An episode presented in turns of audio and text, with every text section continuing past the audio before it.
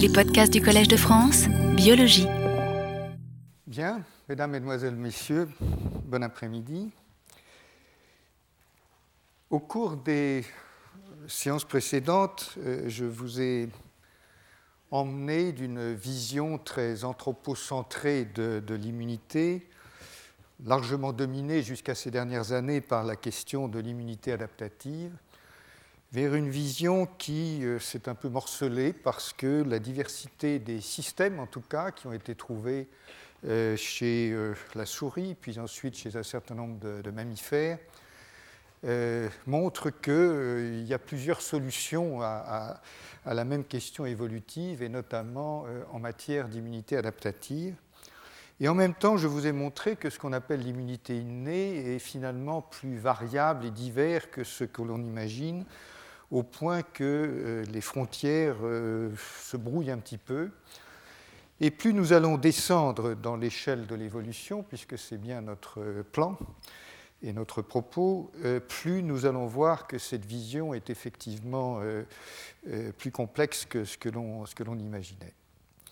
Donc aujourd'hui, nous allons nous, intéresser, pour commencer, à une catégorie d'espèces euh, très peu représentées d'ailleurs, mais qui attire, qui attire énormément d'intérêt, ce sont les vertébrés sans mâchoire. Alors, dites-vous que au fur et à mesure que les, chercheurs euh, essayaient de repérer les origines de l'immunité adaptative, bah, au fond, avec les outils qui étaient disponibles il y a une dizaine d'années, euh, on a été de plus en plus loin dans, les, espèces de plus en plus bizarres. Euh, je vais vous parler de ces poissons sans mâchoire, un peu plus tard de l'oursin, d'un certain nombre d'autres euh, espèces. Mais on y a été avec des questions qui finalement étaient assez centrées, censées être représentatives de la question centrale, et avec des instruments qui étaient eux-mêmes relativement limités. Les questions représentatives euh, de ce qu'on estimait être la question centrale, c'était euh, ben, qu'en est-il de l'immunité adaptative? Et l'on n'imaginait pas à l'époque euh, que l'immunité adaptative fût séparable entre ces trois composants majeurs que sont d'un côté les cellules B qui produisent les anticorps, de l'autre les cellules T qui ont deux fonctions, comme vous savez, elles ont une fonction euh, cytolytique ou cytotoxique, mais aussi une fonction de régulation des anticorps. Et puis finalement, l'ensemble du système est modelé par le complexe majeur d'histocompatibilité, euh, qui est un système très, très, très étonnant, qui est un système donc, qui présente euh, des, morceaux de protéines, des peptides, ce que reconnaissent les cellules T et ce qui finalement régule une partie du système immunitaire. Donc, la recherche, finalement, euh, était dirigée vers ces trois éléments. Euh, les trois éléments euh, étant finalement réductibles à, un petit peu moins, puisque ce qui est très caractéristique des anticorps et des récepteurs T, c'est une structure dans laquelle on reconnaît la célèbre structure de la superfamille des immunoglobulines que je vous ai montré la dernière fois, c'est-à-dire une structure très caractéristique, notamment avec deux ponts disulfure qui encadrent un certain nombre de repliements euh, qui sont repérables et qui constituent, euh, à vrai dire, plus le, module caractéristique qui en vérité d'ailleurs peut être décliné en plusieurs modules ou sous-familles distinctes, mais peu importe. Donc euh, l'autre élément euh, représentatif, c'était le complexe majeur d'histocompatibilité, parce qu'on se disait, ben, si un complexe majeur d'histocompatibilité, il y a forcément en gros de l'immunité adaptative euh, dans le dispositif. Les instruments maintenant, avant le séquençage complet des génomes qui a apporté une espèce d'illumination dans une partie bien sûr de, l'analyse, une partie seulement, puisque ça ne donne évidemment pas accès à, beaucoup de fonctionnalités, mais ça donne accès aux séquences euh, hypothétiques des gènes et donc à des recherches d'homologie euh, qui sont euh, utiles, pertinentes et surtout très efficaces. Ben, on n'avait pas ça il y a une dizaine d'années. Et, donc, ce les, ce qu'on cherchait, c'était des homologies de séquences euh, croisées, euh, euh, avec des, dans les conditions les plus acrobatiques qui soient, avec des astuces du genre comment repérer une faible homologie de séquence en faisant s'incorporer un marqueur de sélection par recombinaison dans un génome, en essayant d'extraire euh, les séquences adjacentes de façon à, repérer euh, euh, ce qui pouvait être, disons, pseudo-homologue, c'est-à-dire homologue sur quelques dizaines de nucléotides, si vous voulez, par rapport à une, centaine, par exemple. Et donc, euh, voilà, tout, le, monde euh, de, l'immunologie euh, et, de l'évolution était très, très orienté vers ces questions. Et la question s'est posée rapidement de la façon suivante. On s'est aperçu assez rapidement qu'il y avait des structures qui ressemblaient plus ou moins à la, ce que j'appelle la superfamille des immunoglobulines, donc ce module assez caractéristiques, enfin très caractéristiques que l'on sait relativement bien repérer, on en trouvait, euh, disons, euh, chez les insectes. Voilà. Et donc, on se disait, bon, bah alors, ça, ça descend assez bas dans l'échelle de l'évolution, mais chez les insectes, on n'a pas repéré quoi que ce soit qui ressemble à des anticorps. Et donc, déjà, on s'est dit, bon, ben, ce module structural, il est plus ancien que les anticorps. Et puis, et puis voilà, un de ces jours, dans l'évolution, à un moment quelconque, il a été réutilisé pour fabriquer euh, des structures de type anticorps, récepteur T, etc. etc. Et du coup, euh, on s'est dit, bon, ben, qu'en est-il du complexe majeur d'histocompatibilité? Parce que là, c'est quelque chose de probablement plus, précis. On s'est mis à le rechercher partout, et puis finalement, donc, comme on l'avait trouvé en gros chez tous les vertébrés, comme je vous l'ai montré la dernière fois, on l'a trouvé chez les oiseaux, chez les poissons, ensuite euh, on a trouvé chez tous les poissons, point d'interrogation, parce qu'il y avait une catégorie particulière de poissons qui posait problème, et ces poissons, ce sont les poissons sans mâchoire, dont je vais vous montrer qu'ils constituent un tournant extrêmement intéressant dans, l'évolution. Donc nous allons parler de ces poissons et en réalité, euh, donc d'abord de la, la et de la myxine, et puis ensuite nous parlerons des procordés, qui est une autre catégorie évolutive. Donc, ce que je viens de vous dire, c'est que tous les vertébrés à mâchoire possèdent l'immunité adaptative, avec l'immunité innée bien entendu. Je vais vous expliquer qu'on a trouvé la superfamille, enfin des éléments, des modules caractéristiques de la superfamille des, immunoglobulines plus bas dans l'échelle. Et donc la question, c'est qu'est-ce qui se passe au milieu, quoi, hein, dans ces agnates euh, qui sont euh, donc euh, qui ont deux représentants que je vais vous montrer. mais auparavant, je voudrais vous montrer cette échelle de l'évolution qui, est, qui est très simplifiée, mais dans laquelle nous allons nous promener. Donc, ce que nous avons vu jusqu'à présent, c'est tout ce qui a des mâchoires, et les poissons à mâchoires notamment, donc tout ce qui est au-dessus. Et maintenant, nous allons vers les agnatants qui n'ont pas de mâchoire, et puis nous allons nous balader dans ces, euh, ces espèces euh, plus primitives pour voir un peu ce qui s'y passe dans, dans, la suite de l'exposé. Alors, les agnatants, euh, il y en a deux seulement. À vrai dire, ils sont aussi moches l'un que l'autre, puisque d'un côté, vous avez la lamproie et de l'autre, la myxine, ce sont des poissons sans mâchoire.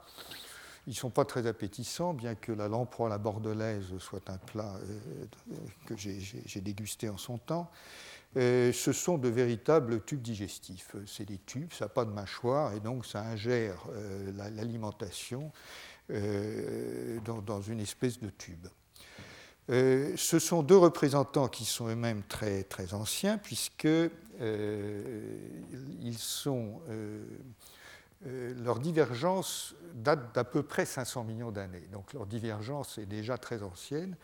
Et comme vous allez voir, bien qu'ils aient divergé depuis fort longtemps, ils, ils sont restés fort analogues pour une série de leurs caractéristiques. Alors, Bien entendu, euh, les zoologistes, les, spécialistes euh, de la biologie marine euh, avaient travaillé sur ces êtres un peu bizarres et fait un petit peu d'immunologie. et l'immunologie, ça consistait à voir qu'il existe, par exemple, chez, les agnates, donc chez la, lamproie et la myxine, des, des, cellules qui ressemblaient plus ou moins à des lymphocytes. donc, voilà.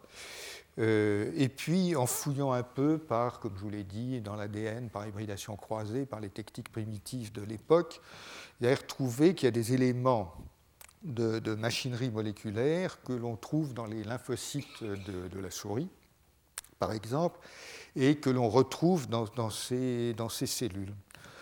Et dans le génome, retrouvé, toujours par des techniques d'hybridation croisée, des gènes qui ressemblaient à des gènes que l'on trouve chez la souris. À vrai dire, ça n'est pas très surprenant, puisque, comme je vous le montrerai plus tard, euh, il y a des gènes extrêmement conservés entre euh, la mouche, par exemple, la drosophile, et l'homme. donc, il n'est pas très surprenant de trouver chez la lamproi et la myxine des gènes comme GATA, Icaros, etc., euh, des gènes de la fameuse cascade NF-kappa-B dont je vous parlerai, euh, qui sont euh, présents dans ces cellules. Alors, les gens cherchaient, comme je vous l'ai dit, l'homologue du complexe majeur d'histocompatibilité. Et il est important de citer ici le nom de Jan Klein, qui, était un très, qui est un très grand spécialiste de, l'évolution. eh bien, n'ont pas trouvé, pour dire vrai. Vous savez, à un certain moment, c'est difficile, de, on peut toujours tordre un peu les comparaisons de séquences pour essayer de trouver des homologies, mais enfin, il y a un moment où on n'est plus convaincu et euh, ce n'est pas convaincant. Euh, on a trouvé quand même, bizarrement, des gènes qui semblent analogues à ceux qui interviennent dans la préparation des peptides qui vont être euh, chargés sur les antigènes du complexe majeur d'histocompatibilité. Euh, mais enfin, en gros, on n'a pas trouvé de, complexe majeur d'histocompatibilité. Donc euh, finalement, euh, tout le monde s'était dit, ben, au fond, il n'y a pas d'immunité adaptative chez les poissons sans mâchoire. Et le dogme, jusqu'à il y a exactement trois ans, enfin le dogme, l'idée générale, et ce qui d'ailleurs était enseigné, je crois, aux étudiants, c'est que ben, euh, bizarrement, euh, les poissons avec mâchoire avaient développé l'immunité adaptative, et puis avant, il n'y en avait pas. C'était ça la chose. C'était ça jusqu'à ce que euh, l'un de nos collègues réattaque le sujet sous un angle que je, vais vous décrire maintenant. Euh, ce collègue s'appelle Max Cooper, euh, c'est un très grand immunologiste et je pense qu'il est intéressant d'analyser comment il a, il, a redéveloppé, euh, il a redéveloppé cette affaire. une autre manière de dire serait que ce que je vais vous décrire maintenant peut être pris comme une sorte d'aventure scientifique, si vous voulez. Et les aventures scientifiques, comme les aventures humaines, ont plusieurs lectures. celle que fait celui qui y a participé, mais l'aventure ne vaut que par la lecture qu'en font les autres. Euh, et, euh, je me permets de faire cette lecture par rapport à un travail que je trouve tout à fait, euh, tout à fait remarquable et tout à fait intéressant. D'autant qu'il est parti dans le laboratoire de, Max Cooper d'une, comment dire, il est reparti réellement des fondamentaux.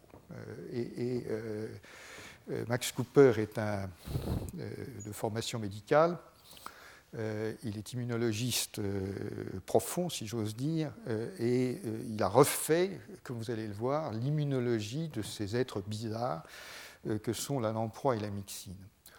Alors effectivement, il s'est livré à des expériences, il a recommencé des expériences dont certaines avaient été faites dans les années 60.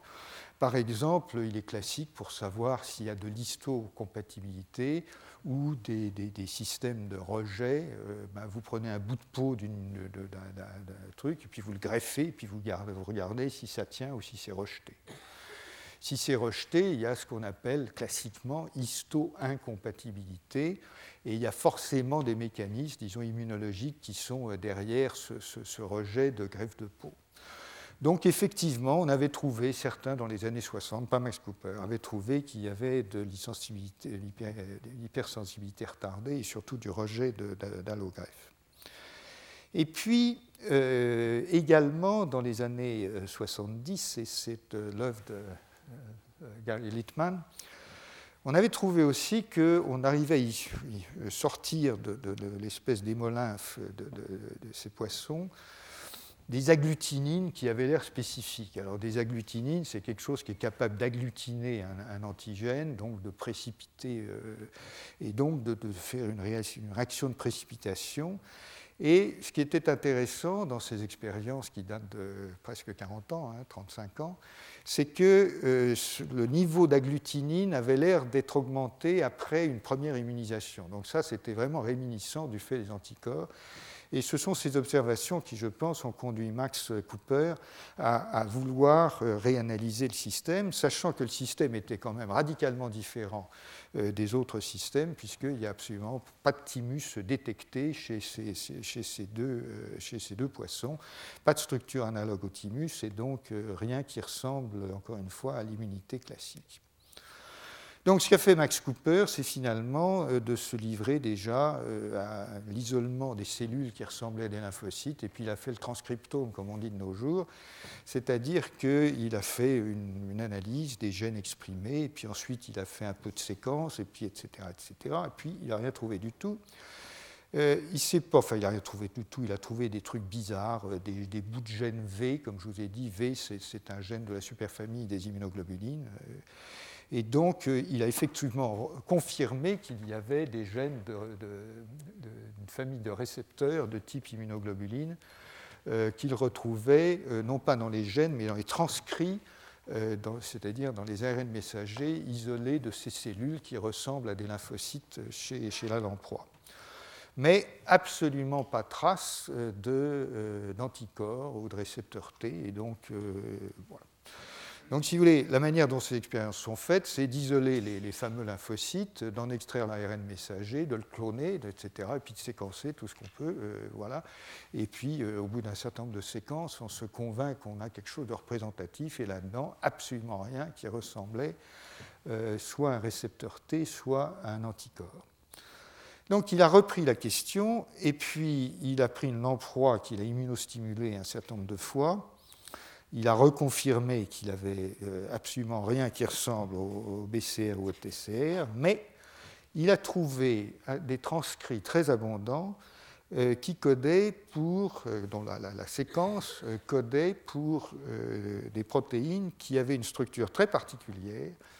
Et ces structures très particulières, c'est qu'elles étaient composées d'enchaînements de modules de type LLR. Alors LLR, c'est de l'anglais, j'en suis désolé, mais c'est euh, Leucine Rich Repeats. Donc ce sont des répétitions, euh, souvent de 24 acides aminés, euh, qui sont relativement riches en leucine et qui ont une certaine structure que l'on peut effectivement repérer. Et donc, la surprise a été de trouver des transcrits qui, qui contenaient une grande partie, enfin, un, assez grand nombre de ces, euh, de ces éléments. 24 euh, acides aminés, euh, si vous, en, si vous en mettez 6 ou 7 bout à bout, ça commence à faire une chaîne de dimensions tout à fait respectable. Et la structure du gène, ensuite, des transcrits complets du gène, a été analysée. Ce qu'a montré cette structure, c'est que ces VLR, comme ils ont été appelés, VLR, c'est Variable Lymphocyte Receptor, donc les récepteurs de lymphocytes variables, euh, ces VLR, dont je vais vous montrer la, structure plus avant, sont constitués d'une tige euh, qui est invariante, qui est ancrée dans la membrane par un pont euh, glycosyl GPI. Et donc, ils n'ont pas de région transmembranaire qui traverse la membrane, ils sont ancrés à la surface de la membrane par ce pont qui, est, bien, est connu dans d'autres circonstances. Et puis, à la suite de ça, vous allez voir des schémas, euh, il y a une séquence d'acides aminés, bien entendu, avec une série de répétitions euh, euh, riches en leucine qui constituent l'ensemble de la chaîne polypeptidique, sachant bien entendu l'extrémité C-terminale et les deux extrémités C-terminale et N-terminale sont marquées par des... Non, c'est pas moi. sont marquées par des, séquences plus, plus particulières. Alors, euh, évidemment, ce qui est intéressant dans ce genre de structure, c'est qu'on sait que ces, liaisons euh, GPI, euh, glycosyl inositol, sont clivables dans certaines conditions. Et donc, quand vous avez des molécules qui sont attachées à la membrane, en l'occurrence d'un lymphocyte, on peut l'appeler un lymphocyte, si, ce pont est clivé, la molécule évidemment est relarguée. Et donc, ce système donnait la potentialité d'avoir, comme pour les anticorps, d'un côté des cellules qui ont le récepteur euh, des cellules B, qui est un anticorps ancré dans la membrane, cette fois avec une région transmembranaire, et de l'autre les anticorps sécrétés que l'on retrouve bien entendu dans la circulation. Et donc il y a le même potentiel ici, sauf que le système d'ancrage est, totalement différent et obéit à des règles différentes. Alors la question ensuite, c'était de dire, oui, mais ces séquences, c'est bien gentil, est-ce qu'elles sont, il y en a combien et est-ce qu'elles sont diverses? La question de la diversité était évidemment cruciale parce que si ce système représentait en quelque sorte un nouveau système anticorps, complètement nouveau, fondé sur des principes radicalement différents, il fallait bien évidemment qu'il soit divers. Et cette diversité, elle était déjà relativement évidente à partir du moment où, quand on séquençait, quand on, c'est-à-dire euh, Max Cooper et ses collaborateurs, séquençaient les, les, les ARN messagers sous forme d'ADN complémentaire, ben, en fait, ils ont trouvé des tas de séquences différentes qui avaient la même structure globale, c'est-à-dire ces, enchaînements de, motifs LRL, euh, le Synrich Repeat, euh, avec des extrémités qui, elles, étaient relativement fixes, si vous voulez, euh, mais il y en avait beaucoup. Et bien entendu, ce, travail s'est ensuite poursuivi par l'isolement des gènes en question à partir du génome de la lamproie, puis ensuite de la myxine, et l'analyse euh, du, gène, enfin des gènes qui correspondaient à ce qu'on trouvait dans les ARN messagers. Et là, euh, ce qui a été trouvé, c'est que chez la, chez la, lamproie, euh, un seul gène VLR, en réalité, il y en a probablement un deuxième qui a été trouvé récemment, mais qui n'est pas forcément actif, mais en tout cas un gène VLR, qui dans le génome est incomplet, c'est un bout de gène, hein, donc c'est un segment de gène. Euh, il a des introns comme euh, pas mal de, gènes eucaryotes. Il n'a pas de site qu'on appelle d'épissage canonique. Et puis à proximité, vous avez des modules qui contiennent effectivement dans le génome, cette fois, hein, on n'est plus dans les messager, vous avez des modules qui sont dans le génome et qui contiennent euh, des, cassettes. Des cassettes qui contiennent 1, 2, 3 le Rich Repeats. Et euh, l'assemblage, euh, d'abord le nombre de cassettes est absolument euh, colossal, puisque chez la lamproie, il y en a 1000-2000 cassettes différentes. Et chez la mixine, puisque le travail a été ensuite reproduit par un autre groupe d'ailleurs, chez la mixine, et là il y a deux gènes qui s'appellent VLR-A et B, mais enfin le système est fondamentalement semblable. Chez la mixine, vous avez euh, pour le gène VLR-A, ça a été identifié récemment 2200 cassettes, et pour l'autre, vous avez presque 5000 cassettes qui sont dans le génome et qui sont disponibles pour la recombinaison et engendrer de la diversité par euh, euh, un mécanisme dont je vais vous parler dans, un instant. Donc, le résumé de tout cela, c'est que le gène en question est, un gène composite, bien entendu, euh, le dispositif ressemble finalement, euh, d'une certaine mesure, à celui que je vous ai décrit rapidement et qui est bien connu pour les anticorps et les récepteurs des cellules T, sauf que le réarrangement n'est pas, euh, pas de même nature, ni avec les mêmes éléments structuraux, mais fondamentalement, vous avez un bout de gène qui est là et on réintroduit, on complète le gène en mettant des blocs de séquences qui viennent s'y ajouter. Donc là où dans la chaîne euh, lourde ou légère des immunoglobulines, vous avez la recombinaison VDJ, etc., etc., avec la, chaîne constante, là vous avez une recombinaison de, euh, modules LLR, LRR pardon, qui viennent euh, s'ajouter les uns aux autres et donner des, chaînes extraordinairement diverses. Alors vous avez ici le schéma qui vous montre comment c'est fait avec l'ancrage euh, à un bout. La tige, là, pardon, l'ancrage est, ici. Le bout, c'est terminal. Euh, et puis, les, fragments réellement variables sont en vert ici. Et ce sont eux qui viennent, ils sont pris, si vous voulez, dans un ensemble de cassettes extraordinairement divers et dans des combinaisons diverses, si bien que, évidemment, la diversité finale est absolument phénoménale. Euh, euh, voilà la structure du gène dans le génome qui est réarrangée donc, euh, au cours du développement des lymphocytes de la lamproie. Et voilà ce qui est un modèle simplement de structure qui est prédit, c'est-à-dire une sorte de structure en fer à cheval que je vais vous montrer plus avant dans quelques, dans, quelques, clichés. Donc, si vous voulez, un, dispositif qui est tout à fait, tout à fait remarquable. et le, mécanisme qui est, est un mécanisme, il y a encore un petit peu de, pas de controverse, mais de, travail à faire pour élucider le mécanisme réel par lequel les gènes sont, sont, sont, construits et, la diversité est générée. Je pense qu'il y a accord pour penser que c'est un mécanisme de, conversion génique. Et un mécanisme de conversion génique, c'est un mécanisme dans lequel euh, un gène ou un tronçon de gène est transloqué euh, de façon non réciproque à l'intérieur d'une autre séquence, euh, de façon non réciproque, c'est-à-dire que le bout de séquence qui est là, et, lui est perdu, et non pas transloqué réciproquement dans la première séquence. Donc c'est un mécanisme asymétrique. Peu importe euh, en vérité, l'important c'est que donc, les, cassettes sont réassemblées, plus ou moins au hasard si vous voulez, euh, pour euh, s'enchaîner dans des combinaisons diverses et donner lieu à une diversité euh, considérable. Alors, la diversité est, considérable.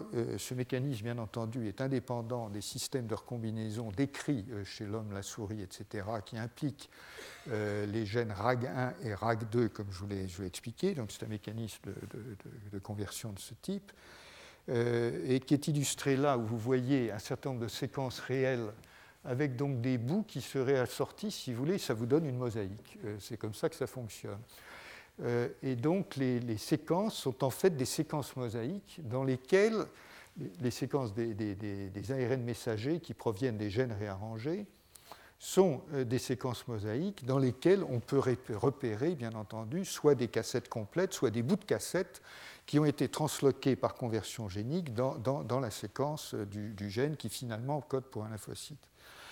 Donc je vous rappelle comment, tout cela finalement fonctionne. On est dans la même logique que dans l'immunité adaptative conventionnelle, c'est-à-dire que vous avez des cellules qui se divisent et à mesure qu'elles se divisent, elles réarrangent de telle sorte que finalement une cellule porte une séquence, mais à peu près toutes les séquences sont différentes les unes des autres, de telle sorte que vous générez dans l'organisme des milliers ou des millions de cellules qui ont des séquences de récepteurs toutes différentes. Et donc vous fabriquez un répertoire de molécules euh, qui est anticipatif en ce sens que nous sommes bien dans la, logique du désert des Tartares, c'est-à-dire qu'on se prépare à, attendre un ennemi qui viendra ou ne viendra pas, en fabriquant une diversité d'éléments qui est absolument euh, phénoménale.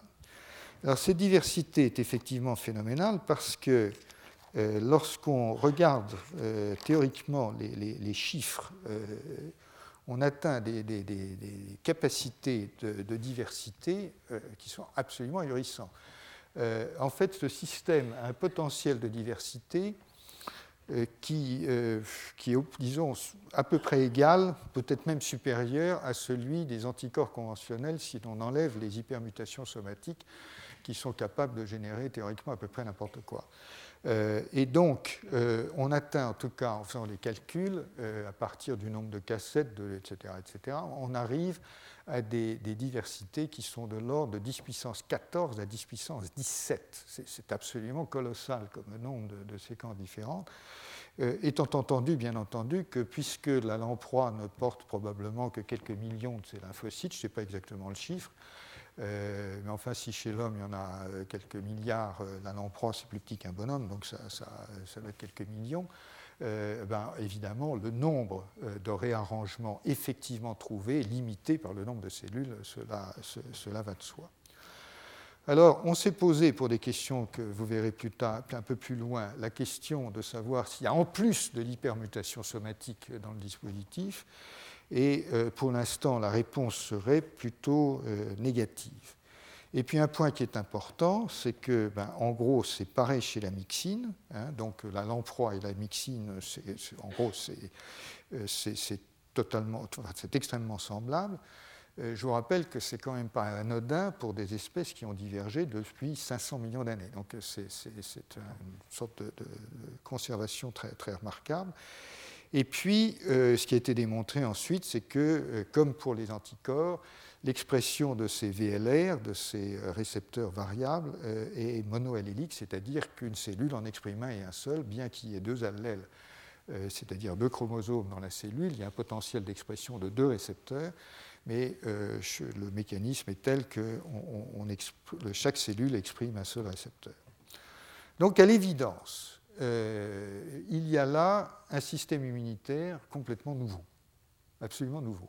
Euh, totalement inattendu et, évidemment, euh, comme je vous l'ai dit, ça, ça, fait pas mal de bruit dans le Landerneau, puisque là où on attendait que chez les vertébrés sans mâchoire, il n'y ait pas de système adaptatif, on en découvre un qui est radicalement différent de celui qu'on connaissait par ailleurs.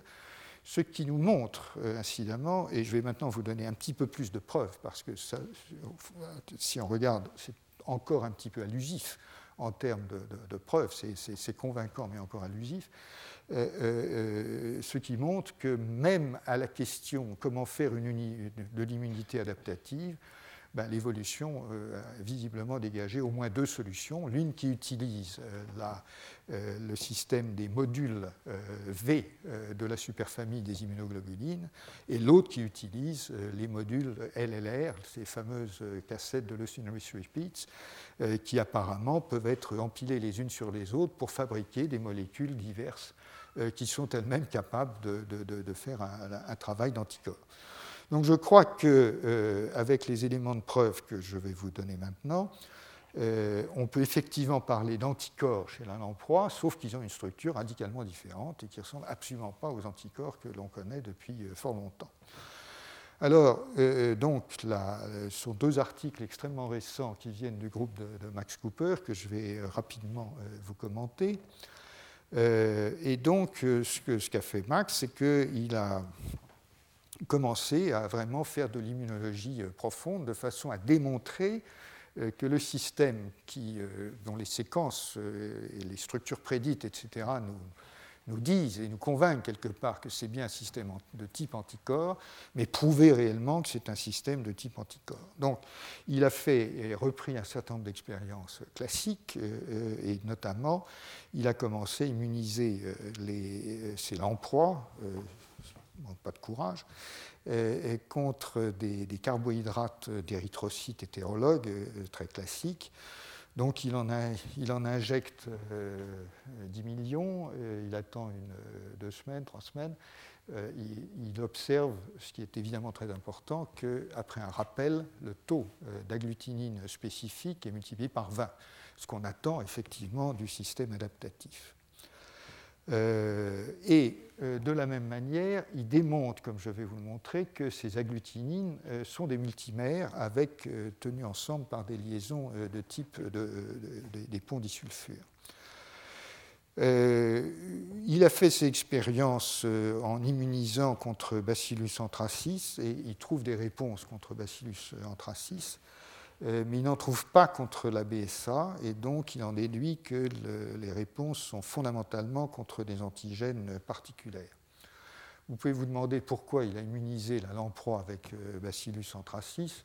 La réponse, c'est que, je crois, euh, c'est une hypothèse de ma part, c'est que suite au 11 septembre, il y a eu beaucoup de crédits injectés aux États-Unis dans la question de l'anthrax et que je pense qu'il a dû récolter un petit peu d'argent euh, en immunisant avec Bacillus anthracis plutôt qu'avec Bacillus subtilis. Mais enfin, bon. Donc, euh, il, trouve effectivement des réponses de type anticorps. Alors, euh, il y a différentes euh, subtilités sur lesquelles je passe, mais je vous montre quand même la réponse euh, avec rappel, qui effectivement est très supérieure à la réponse primaire et les, dilutions des maglutinines. Néanmoins, chez la lamproie, encore une fois, comme je vous l'ai dit, en gros, il n'y a pas d'organe lymphoïde. Alors effectivement, il faut reprendre l'anatomie de la lamproie, il faut revoir un certain nombre de choses.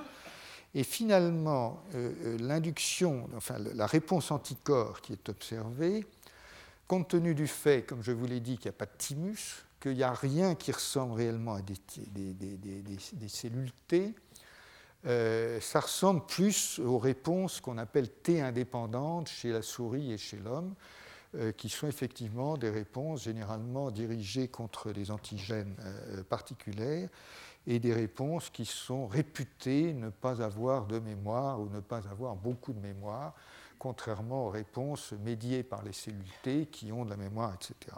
Tout ça, à vrai dire, reste, euh, à, reste à, vérifier. Euh, ce qui est paraît clair, c'est que la réponse secondaire est associée à une expansion clonale, c'est-à-dire que la restimulation restimule la, prolifération des lymphocytes qui portent euh, les molécules spécifiques de, l'antigène.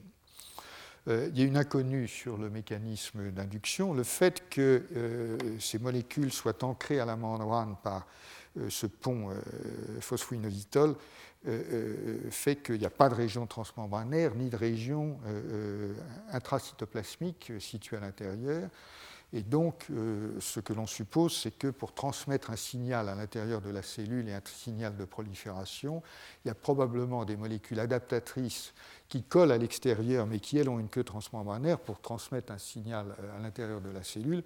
C'est un, grand classique dans la, signalisation, euh, mais pour l'instant, à ma connaissance, ça n'a pas été, déchiffré chez, chez la lamproie ou, ou chez la mixine. Euh, curieusement, et je voudrais vraiment attirer votre attention là-dessus, on trouve quand même des drôles de choses dans le, dans le, génome de la, dans le génome de, la lamproie et de la mixine. Et notamment, on trouve une enzyme dont je vous ai parlé la dernière fois, qui est une enzyme qui s'appelle euh, l'AID. Euh, ou qui plus exactement est homologue à ce qu'on appelle l'AID chez l'homme et la souris, si vous voulez. Alors qu'est-ce que l'AID Je vous le rappelle. L'AID, c'est une enzyme qui, euh, induite dans certaines conditions, est mutagène euh, dans l'ADN, et cette, cette, action mutagène qui provoque un certain nombre de réactions fondamentales dans la diversification du répertoire des anticorps, euh, à la fois parce qu'elle est responsable de l'hypermutation somatique, donc la, maturation de la réponse chez l'homme et chez la souris est liée à l'AID, et elle est aussi responsable de ce qu'on appelle la commutation isotypique, c'est-à-dire qu'on passe des IgM aux IgG, aux IgA, etc. Et donc, euh, surprise, on trouve euh, deux gènes de type AID chez la lamproie, alors même que, comme je vous l'ai dit, euh, euh, ces, deux gènes, euh, on, pense, qu'il n'y a pas d'hypermutation somatique. C'est-à-dire que on pense que lorsque la diversification a eu lieu par cet assemblage aléatoire de cassettes, il n'y a pas de mécanisme d'hypermutation qui vienne se superposer à ça et reproduire de la diversité. Je ne suis pas certain que les preuves soient absolues, mais c'est l'idée générale. Est-ce que ces gènes sont fonctionnels? Oui, ils sont fonctionnels, ils sont même plutôt bien conservés, puisqu'on peut les isoler, isoler les gènes ou leurs transcrits à partir de la lamproie. On fait euh, un petit peu de, bricolage génétique, on les exprime chez la levure, et dans une levure, on constate qu'ils sont effectivement mutagènes, et donc on peut démontrer qu'ils sont capables, enfin qu'ils sont actifs, euh, et que ce sont bien des, des enzymes mutagènes. Donc, ça implique qu'il y a de la mutagénèse chez la lamproie et s'impliquer dans le mécanisme de conversion génique dont je vous ai parlé, dans une diversification des récepteurs germinaux. Pour l'instant, on, ne sait pas. Une dernière caractéristique assez étrange que je vous mentionne, que personnellement je ne sais pas interpréter, quand on recherche maintenant chez la lamproie euh, euh, les homologies du gène euh, VLR hein, qui code pour ces nouvelles structures, quand on recherche son origine, euh, enfin ses, homologies, on trouve bizarrement, enfin pour moi c'est bizarre, mais on trouve euh, une homologie assez forte avec le glycorécepteur des plaquettes. Euh, à telle enseigne que voici un schéma de diversification, l'idée que proposent ces auteurs, c'est-à-dire Rogozin et Toll dans un papier assez récent, 2007, c'est que euh, le gène des récepteur des glycoprotéines des, plaquettes euh, s'est diversifié pour donner naissance euh, à ces gènes. ça fait partie pour moi des interrogations mystérieuses que, que nous apporte ce type d'observation. Alors leur structure maintenant, la structure cristallographique de trois de ces anticorps de la mixine a été déterminée. Euh, donc là, c'est du, sérieux, si je peux dire, c'est plus du modèle, hein, c'est de, la cristallographie, c'est du sérieux. Donc, euh, euh, comme je vous l'ai dit, ces, anticorps ont une forme en fer à cheval qui est très caractéristique de la, famille des, LRR. Euh, il faut savoir, et je m'étendrai là-dessus assez longuement parce que je pense que c'est important, euh, il y a beaucoup de protéines qui ont ces motifs euh, de leucine rich repeats. Et en réalité, si on explore les bases de données, au moment où ce, ce travail été fait, c'est-à-dire il y a six mois, je pense, euh, il y avait déjà au moins une vingtaine de structures cristallographiques de protéines qui contiennent des motifs de ce genre. Et bien sûr, enfin bien sûr ces, motifs euh, euh, fournissent une sorte de typologie structurale que l'on peut retrouver, de, motifs structuraux que l'on retrouve dans les différentes protéines qui les, portent. L'un des exemples les plus caractéristiques dont nous reparlerons de, ces protéines, ce sont les, les récepteurs de type Toll, les Toll-like receptors, qui sont en fait des détecteurs euh, euh, de, motifs euh, bactériens, d'agents infectieux, comme je vous l'ai dit dans un précédent exposé. Et donc je reviendrai sur cette question d'homologie parce que ça pose des, questions tout à fait, tout à fait intéressantes. Alors, ce qui est assez satisfaisant, et ça je vous le montre sur un schéma rapidement, c'est que les variations de séquence sont localisées sur la face concave de la protéine et identifient évidemment euh, très probablement le site d'interaction avec l'antigène. Donc voilà les gènes qui ont été, euh, qui ont été manipulés pour produire suffisamment de protéines pour ensuite faire la structure cristallographique. Et voilà la structure cristallographique donc, du VLR-A euh, qui est l'un des deux types chez la myxine. Je vous rappelle que chez la lamproie, il n'y en a qu'un, mais on ne sait pas trop s'il y en a un second, mais, apparemment il n'y en a qu'un. En tout cas, euh, vous voyez les, LRRV, ce sont les cassettes variables euh, dont je vous ai parlé, qui sont situées au centre. Et donc vous voyez cette forme en, fer à cheval qui est comme ça. Et donc vous voyez les molécules de dessus et sur la tranche. Hein. Euh, donc leur structure est, à vrai dire, assez semblable à celle des, TLR. Et quand on superpose maintenant les structures des euh, VLR-A et VLR-B, euh, vous voyez que c'est visiblement la même famille de molécules et enfin, sont, sont, vraiment des, des isomorphes. Quoi. Alors comment s'allie l'antigène précisément On ne le sait pas encore et à ma connaissance, il n'y a, enfin, a, pas encore de, structure euh, de, cristallographique qui ait été résolue euh, qui montre la manière dont l'antigène est lié euh, à ces, nouveaux types d'anticorps. Donc ça, chez, le... Ah oui, alors voilà la variabilité des acides aminés. Lorsque vous la cartographiez sur la molécule, voyez bien que à l'évidence, c'est sur la face concave que la variabilité se, place. Euh, on voit peu de variabilité sur la face convexe et donc euh, il y a tout à parier que l'antigène se lie évidemment de, ce côté-là et non pas euh, sur la face convexe. Chez la lamproie maintenant, Max Cooper a commencé à faire le même travail. Il apporte une information de façon claire, une information complémentaire. Euh, d'abord, il a continué à fabriquer ces anticorps spécifiques de la Bacillus anthracis, c'est pour les raisons que j'ai indiquées, je pense. Et il constate qu'ils sont constatés, les anticorps eux-mêmes, ce n'est pas une seule chaîne, euh, c'est en réalité, des, multimères euh, constitués de 4 x 2 ou 5 x 2 sous-unités, je vais vous le montrer. Il a mesuré, euh, commencé à mesurer, euh, évaluer plus exactement la spécificité, mesurer l'avidité et, la stabilité. Euh, et les, résultats, c'est que tout ça est excellent. C'est tellement excellent que, évidemment, on s'interroge, il s'interroge et on s'interroge sur le fait que l'on ait une nouvelle catégorie d'agents que l'on puisse développer pour faire de la thérapeutique. Euh, puisque, comme vous le savez, les anticorps sont de plus en plus utilisés en thérapeutique et euh, il y a là quelque chose qui a un potentiel d'affinité et encore une fois une diversité absolument colossale. Et donc, théoriquement, il y a peut-être quelque chose à tirer de cela.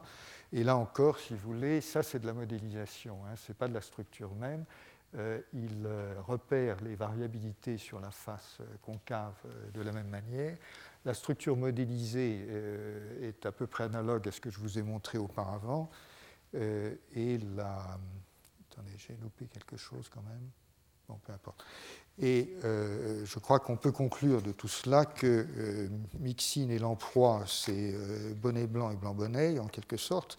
les deux systèmes sont extrêmement analogues, mais je pense que ce qu'il faut retenir de ce que, encore une fois, je, trouve être une, belle aventure scientifique, c'est que ce que Max Cooper, ses collaborateurs et maintenant d'autres ont décrit, c'est un système immunitaire totalement nouveau et totalement inattendu, fondé sur des bases moléculaires totalement euh, nouvelles et, d'un autre type. Donc euh, c'est, à mon sens, une, très, belle euh, découverte. Alors, bien entendu, je, ferme maintenant cet épisode l'emploi. C'est un domaine qui, maintenant, beaucoup de gens commencent à travailler sur ce système. Euh, et euh, il reste évidemment énormément à découvrir, énormément à comprendre, y compris d'ailleurs en matière d'immunité innée dont je n'ai quasiment pas parlé. Euh, mais en tout cas, ce qui est très clair, encore une fois, c'est que pour une même question, l'évolution trouve au moins deux solutions. il y a deux manières au moins de faire des anticorps avec des, systèmes moléculaires radicalement différents. Pour autant que l'on sache, euh, ce système, pour autant que l'on sache, n'a été trouvé nulle part ailleurs que chez la lamproie et chez la mixine, donc chez les poissons sans mâchoire. Donc pour l'instant, ça ressemble à une espèce de, déviation évolutive, si je peux dire, ou de branche évolutive singulière, qui est instructive uniquement parce qu'elle nous offre une nouvelle solution euh, qu'intellectuellement nous n'avions pas euh, anticipée en aucune manière. Euh, néanmoins, il faut faire attention et, l'une des questions que je, poserai dans la suite de ces exposés, pas uniquement, pas uniquement aujourd'hui, mais les semaines suivantes, c'est justement dans quelle mesure ces systèmes à LLR, à, Leucine Repeats, n'ont pas une certaine capacité anticipative. Je crois que c'est un, point, important à débattre. Maintenant, ce que je vais faire, c'est euh, passer le reste du, temps à, vous promener, si je peux dire, dans d'autres espèces plus ou moins étranges dont on n'a pas forcément une immense connaissance. Euh, et je ne vais pas y consacrer, enfin, entrer dans beaucoup de détails parce que, d'abord, parfois, il n'y a pas tellement de détails. Mais deuxièmement, euh, les détails sont parfois assez répétitifs et redondants. Et donc, ce que j'ai fait, c'est d'isoler d'une masse et parfois d'un magma de, littérature un certain nombre d'observations qui me paraissent les plus pertinentes et les, plus intéressantes en ce qu'elles illustrent, encore une fois, et documentent une certaine vision de, euh, l'évolution des, systèmes immunitaires. Donc, ce que je vais faire maintenant, c'est vous parler euh, de ce qu'on appelle les procordés, et les procordés, ça se situe dans cette euh, échelle ici. Vous voyez, bon, les, agnatants ici, les agnates, pardon, euh, la lamproie et la mixine sont ici. Et là, nous allons parler des céphalocordés et des urocordés qui sont euh, dans, juste en dessous dans, cette échelle. Alors pourquoi nous allons parler de ces, bestioles? Parce que, bon, d'abord, il faudra peut-être que je vous les définisse. Euh, les cordés sont des animaux qui possèdent au moins dans les premières phases de leur vie une corde dorsale ils comprennent, donc sont de très grandes catégories. Les cordés sont les vertébrés plus les procordés, les procordés sont les céphalocordés et les urocordés. Alors dans les céphalocordés, vous avez une bestiole qui s'appelle Amphioxus. Chez les urocordés, vous avez les tuniciers et je vais vous parler un tout petit peu des deux et surtout de ce qu'on a observé de, tout à fait particulier chez certains d'entre eux. Euh, incidemment, les, analyses génétiques ont permis de corriger, une, enfin déplacer une classification plus exactement, et montrer que les tuniciers sont, plus près des vertébrés que les céphalocordés, contrairement à euh, ce que, aux descriptions, euh, habituelles. Ça, ça résulte, si vous voulez, des, analyses multiparamétriques de séquences. Euh, et évidemment, ça donne, c'est du travail informatique fondamentalement, et, ça, ça, donne des, reclassements parfois, des, rapprochements d'échelle ou des distanciations qui n'étaient pas, pas évidents. Donc là encore, euh, bis repetita, hein, c'est toujours la même chose. Encore une fois, les, chercheurs euh, ont eu dans la tête et dans les mains, si je peux dire, euh, des idées, des instruments, mais un certain nombre de repères, les immunoglobulines, les RAG, qui sont les enzymes de recombinaison qui recombinent les gènes, les segments d'immunoglobulines et de récepteurs T, la TDT, c'est la terminale déoxynucléotidyltransférase, c'est l'enzyme qui rajoute des, nucléotides de façon aléatoire entre, disons, les régions constantes et les régions variables et qui augmente la diversification des anticorps.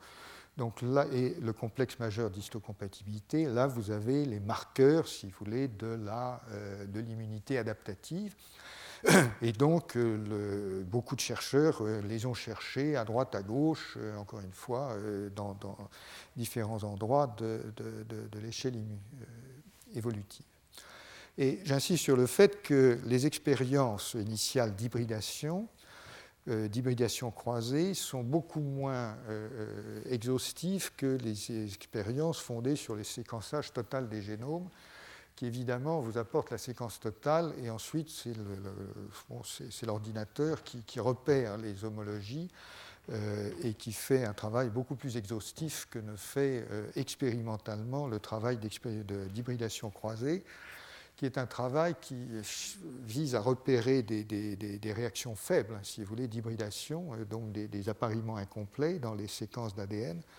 Euh, et bien entendu, tout dépend des conditions, enfin, d'un tas de choses. Et, donc, euh, au fur et à mesure qu'on séquence, en gros, on, a de l'information de plus en plus fiable. Il n'empêche que, avec les différentes astuces dont je vous ai parlé, euh, quand on se balade donc chez, les, procordés, en gros, dans une bestiole qui s'appelle Siona intestinalis, on ne repère ni homologue d'immunoglobuline, ni de TCR, ni RAG, ni TDT, euh, ni, ni, complexe majeur d'histocompatibilité. Bon, c'est comme ça. Et on regarde maintenant euh, quelque chose qui est assez intéressant, qui est euh, la question de l'histocompatibilité ou de l'histo-incompatibilité. Alors, ça, c'est un, urocordé euh, qui est qualifié de social parce qu'il s'agrège en colonies. Euh, et donc, euh, ce qui est assez. Donc, c'est une acidie, et puis ensuite, il se, transforme en un, oocyte, un oocyte sessile. Et ils font des colonies parce que les individus bourgeonnent, et puis ça forme des individus qui sont génétiquement identiques. Et très curieusement, la, colonie est irriguée par une sorte de vasculature, et la vasculature est bouclée. Et donc la question de l'histocompatibilité, c'est qui a le droit de rentrer dans la vasculature ou qui n'y rentre pas. et c'est typiquement une question d'histocompatibilité, puisque c'est formellement, bien sûr, équivalent à une greffe. Et donc la question, c'est si une acidie arrive par hasard de l'extérieur, ou, à proximité, est-ce qu'elle va rentrer dedans ou non euh. Et l'expérience montre, bien entendu, que l'organisme euh, euh, possède une sorte de système d'histocompatibilité parce que l'on observe des colonies proches qui sont incompatibles et qui s'excluent l'une l'autre, qui refusent de fusionner alors que certaines fusionnent. Donc vous avez bien un système qui règle quelque part la compatibilité et l'incompatibilité euh, en ce sens. Donc ben, le système a été exploré. Et donc, euh, il a été montré, un peu de génétique a pu être faite, et euh, il a été montré qu'on pouvait repérer un locus euh, apparemment polymorphe qui était associé à la question de, la compatibilité, de l'histo-incompatibilité. Donc ce locus a été appelé comme non pas MHC mais FUHC, hein, Fusion Histocompatibility Complex. Euh, et donc, euh, ensuite, il a été montré qu'il y a pas mal d'allèles, donc euh, de, gènes hypothétiques différents, et que lorsqu'il y a un ou deux allèles en commun, il y a fusion, et lorsque les allèles sont différents, il y a rejet. Donc le système a été identifié au niveau génétique, et c'est un système qui ensuite a été travaillé Et à la suite d'un travail, je dois dire, assez colossal, le locus a été isolé par ce qu'on appelle les techniques de clonage positionnel. Alors les techniques de clonage positionnel sont des techniques qui, en gros, vous permettent de repérer, c'est un travail assez colossal d'habitude, euh, euh, vous clonez tout le génome par, euh, par si vous voulez, et ensuite vous avez des techniques qui vous permettent de repérer où, sont, où est-ce qu'il y a des différences entre les morceaux. Et à partir de ça, ben, vous, vous, arrivez à, vous, à trouver le gène qui est effectivement polymorphe, c'est-à-dire dans lequel il y a beaucoup de différences génétiques. Donc le travail a été fait et le, gène a été repéré. Et l'ADN complémentaire qui représente donc euh, l'ARN messager en question a été isolé, séquencé, et on trouve un ADN, complémentaire qui indique une séquence de plus de 1000 acides aminés, donc un gros bazar, quoi, euh, avec une région transmembranaire et euh, des domaines d'ailleurs qui ressemblent à des domaines de type IG.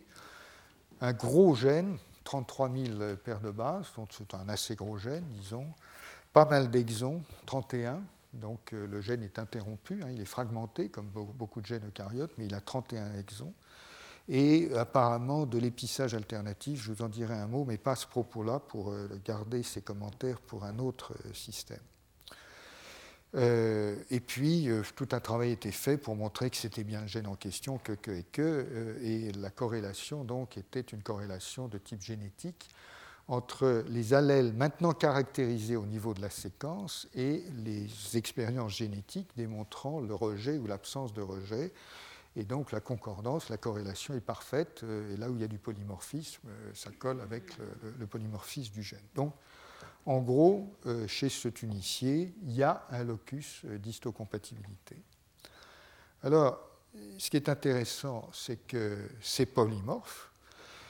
Et je vous rappelle la définition du polymorphisme. Euh, polymorphisme, ça veut dire que non seulement vous avez de nombreuses variations dans le gène, donc quand vous séquencez, vous trouvez pas mal de différences dans les séquences, mais le polymorphisme, la définition, c'est aussi que ces allèles, ces différences, sont assez largement répartis dans la population. Donc c'est ce qui, euh, différencie le polymorphisme de mutations ponctuelles habituelles.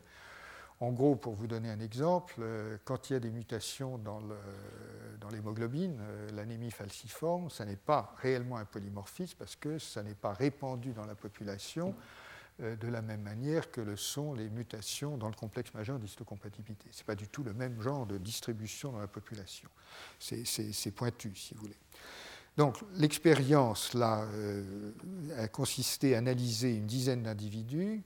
Dans une dizaine d'individus, vous avez deux chromosomes, donc ça fait 10 fois 2, ça fait 20 gènes.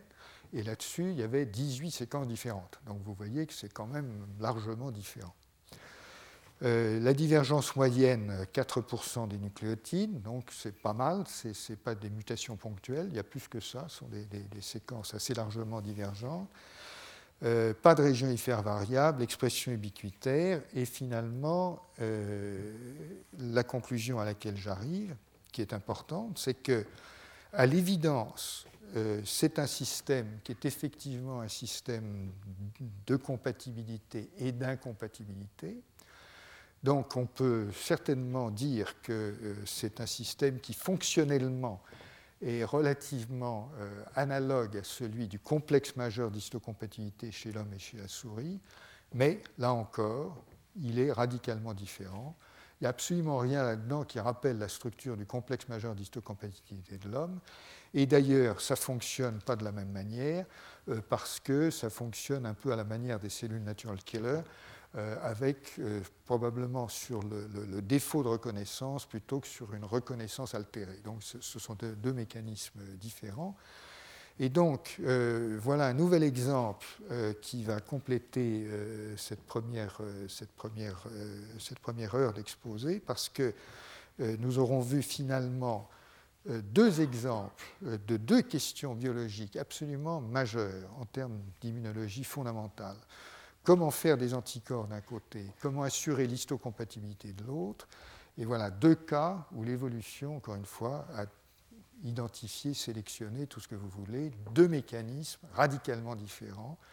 et donc, là encore, dans ce système d'histocompatibilité, de même que pour les anticorps, à la même question évolutive, il y a au moins deux solutions euh, radicalement différentes qui ont été trouvées et qui fonctionnent.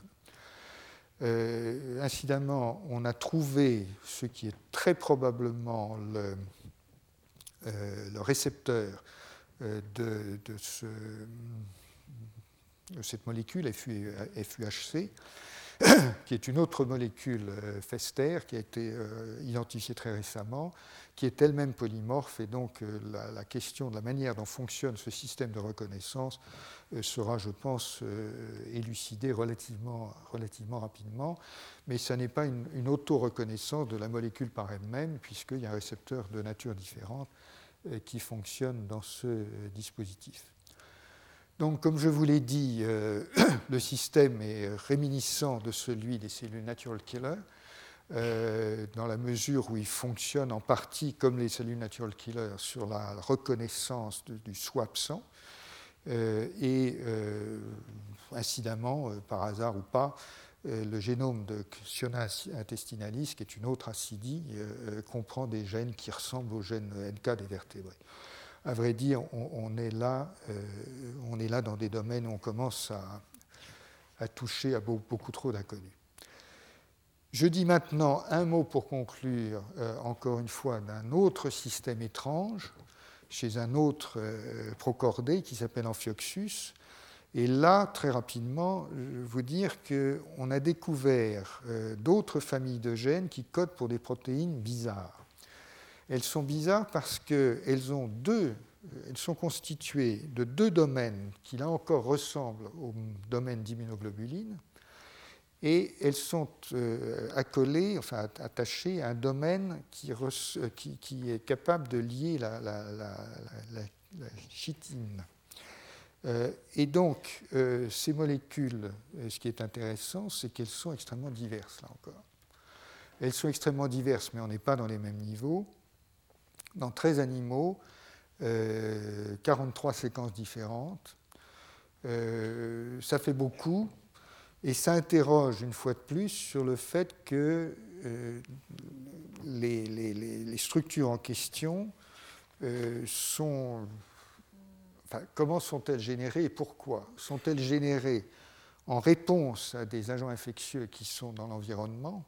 Sont-elles générées par anticipation, euh, avec des variations sur le même thème de façon à produire un système partiellement anticipatif en fonction d'un environnement supposé.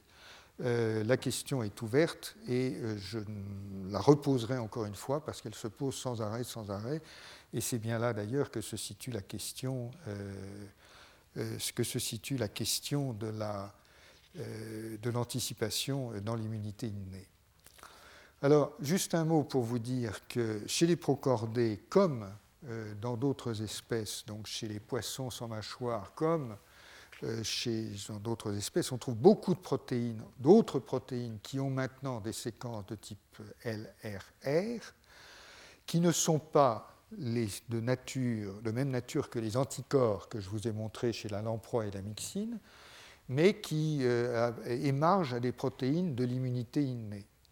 Donc en quelque sorte, euh, je, vous le montre rapidement, euh, il y en a quand même beaucoup, euh, des gènes de type TLR, euh, avec d'autres gènes dont, je n'ai pas le temps de, vous parler.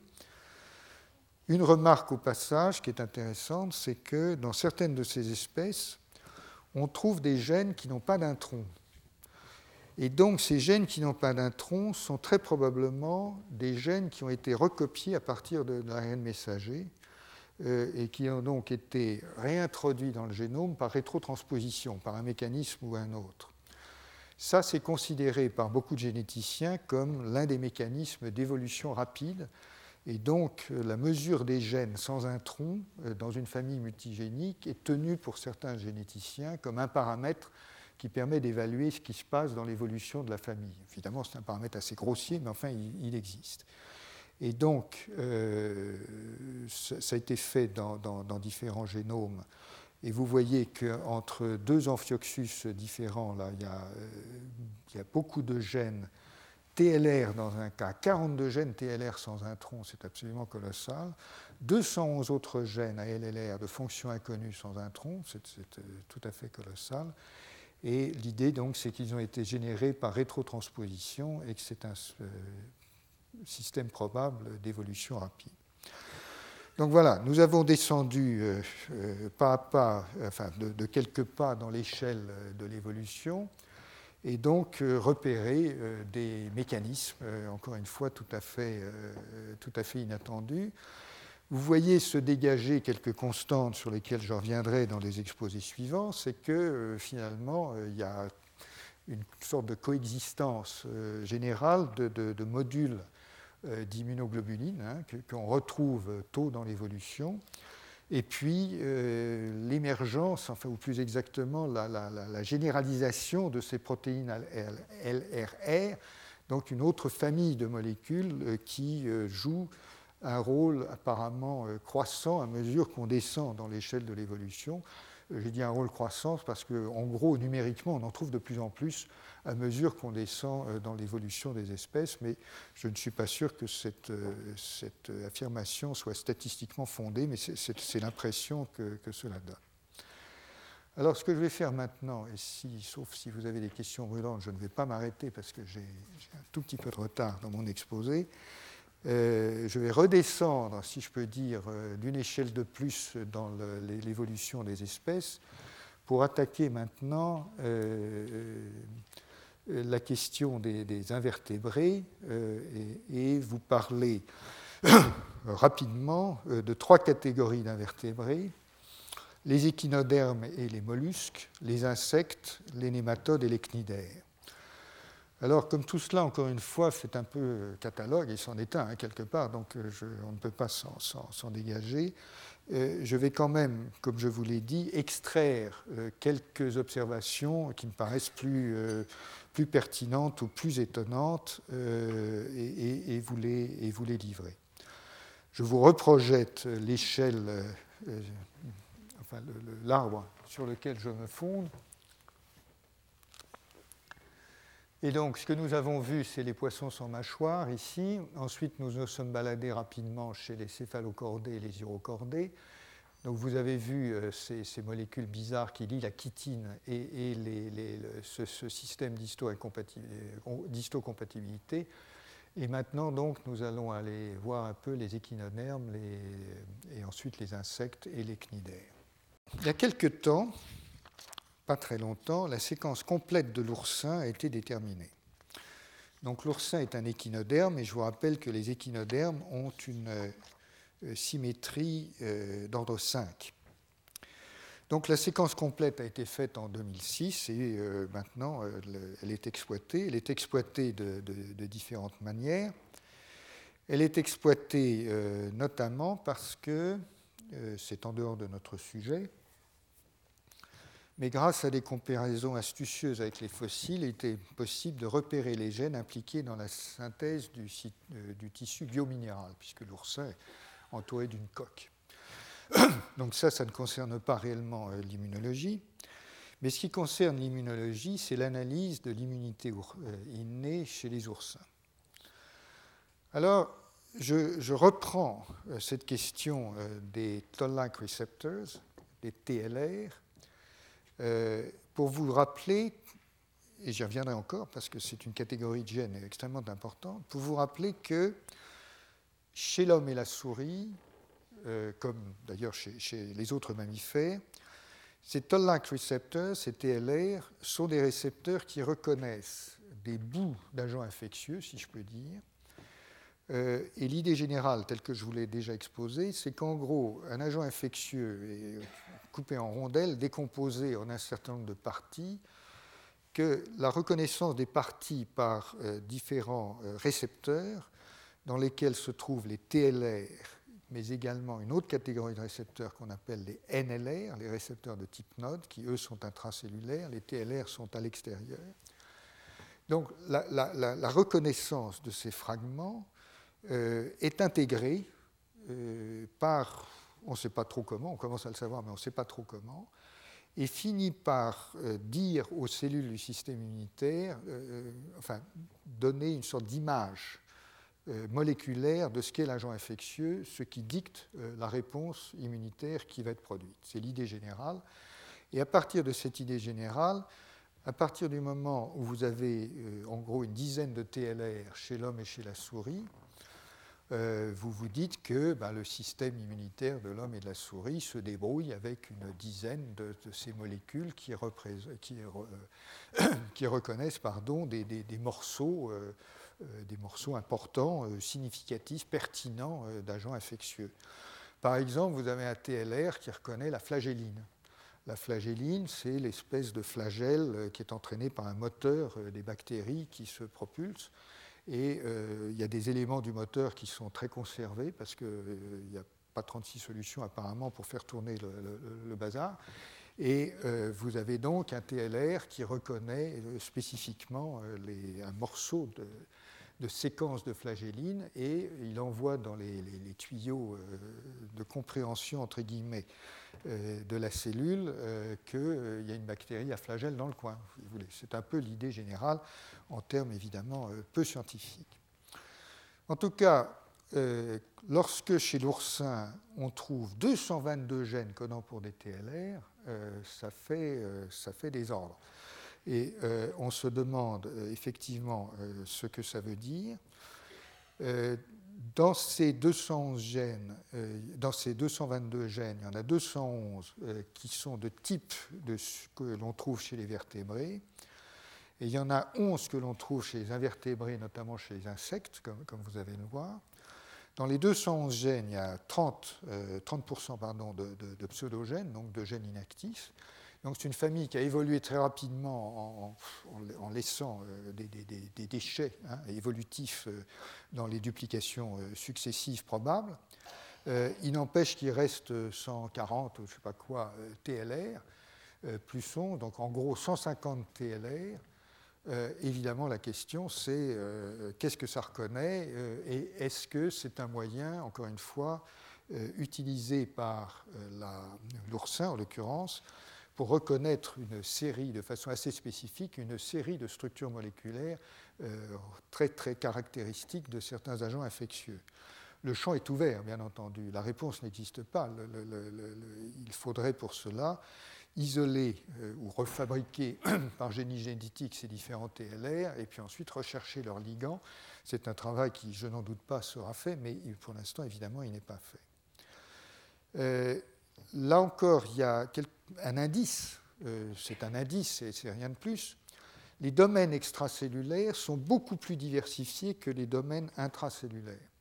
Donc dites-vous là encore que ce sont des molécules qui sont exposées à l'extérieur des cellules, une région qui traverse la membrane et puis une queue à l'intérieur de la, euh, cellule.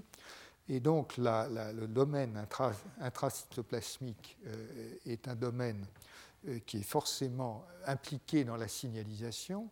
C'est-à-dire que quand la molécule à l'extérieur reconnaît quelque chose, d'une manière ou d'une autre, et je n'ai pas le temps de vous en discuter, mais d'une manière ou d'une autre, ça transduit un signal à l'intérieur de la cellule et le signal passe évidemment par euh, cette région intracytoplasmique. Donc le signal passe de l'extérieur à l'intérieur et ça demande effectivement qu'il y ait bien quelque chose à l'intérieur pour transduire le signal à l'intérieur.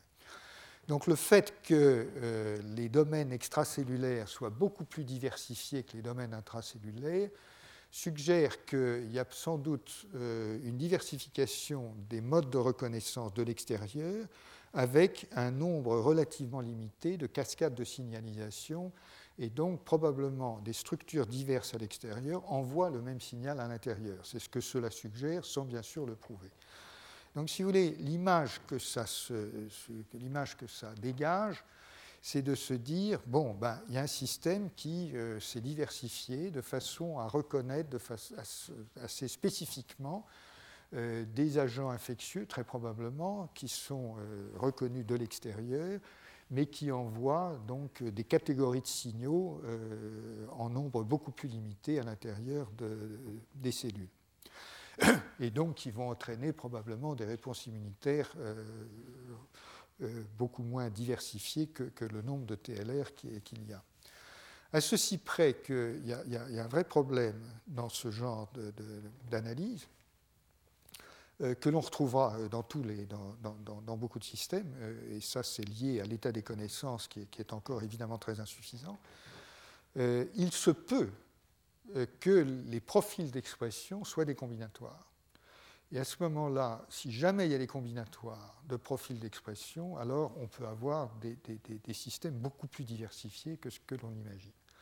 Pourquoi? Parce qu'effectivement, si vous faites les combinaisons 10 euh, par 10 de tous les récepteurs possibles dans, le système, vous avez effectivement une, capacité de, une multiplicité dans la, capacité de reconnaissance qui est, tout à fait d'un autre ordre. Donc euh, il y a une, véritable inconnue euh, là-dessus.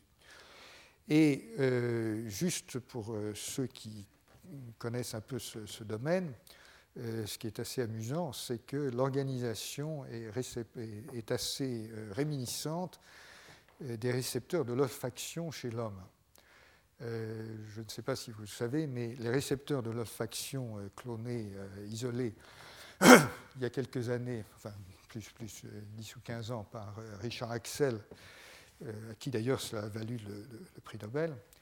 Euh, c'est une famille d'un millier de gènes à peu près qui sont euh, exprimés chez l'homme. et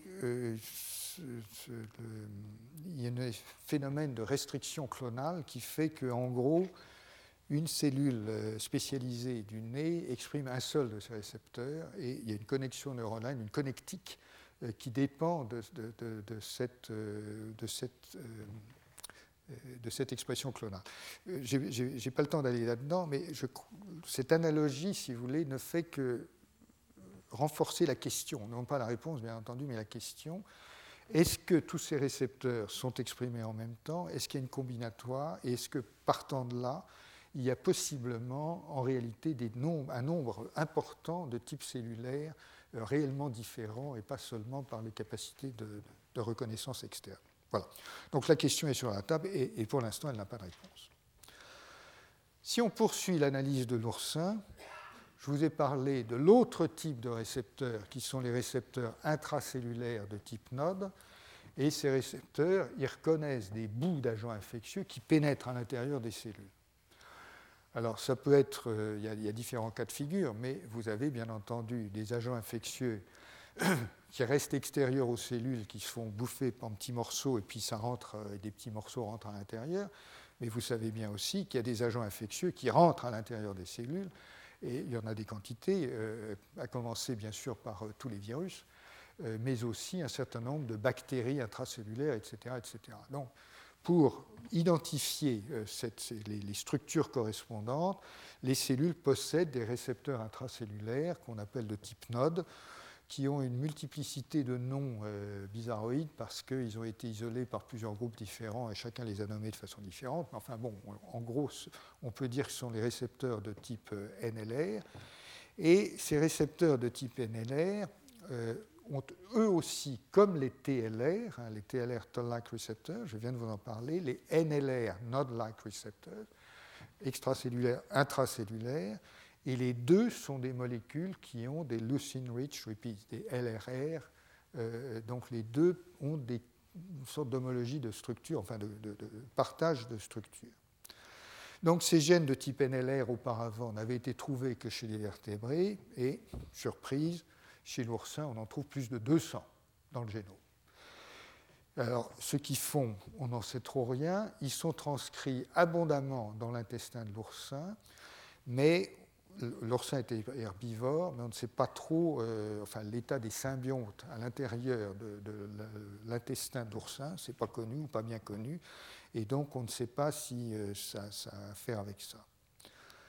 Par ailleurs, on regarde ce qui se passe pour un autre type de récepteurs qui s'appelle les, récepteurs de, nettoyage, et eux ont des, domaines euh, particuliers et là encore, on trouve une multiplication invraisemblable de ces récepteurs.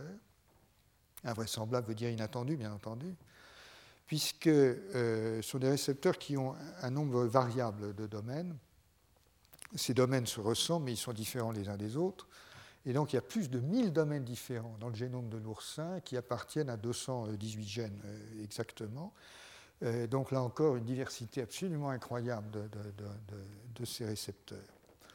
Encore une autre famille bizarroïde, mais elle a l'intérêt, celle-là, que lorsqu'on infecte, parce qu'on peut quand même infecter l'oursin avec, expérimentalement, et lorsqu'on infecte l'oursin avec des, bactéries, je pense, euh, on peut mesurer, c'est cette famille qui, présente un taux d'accroissement de la transcription qui est particulièrement élevé.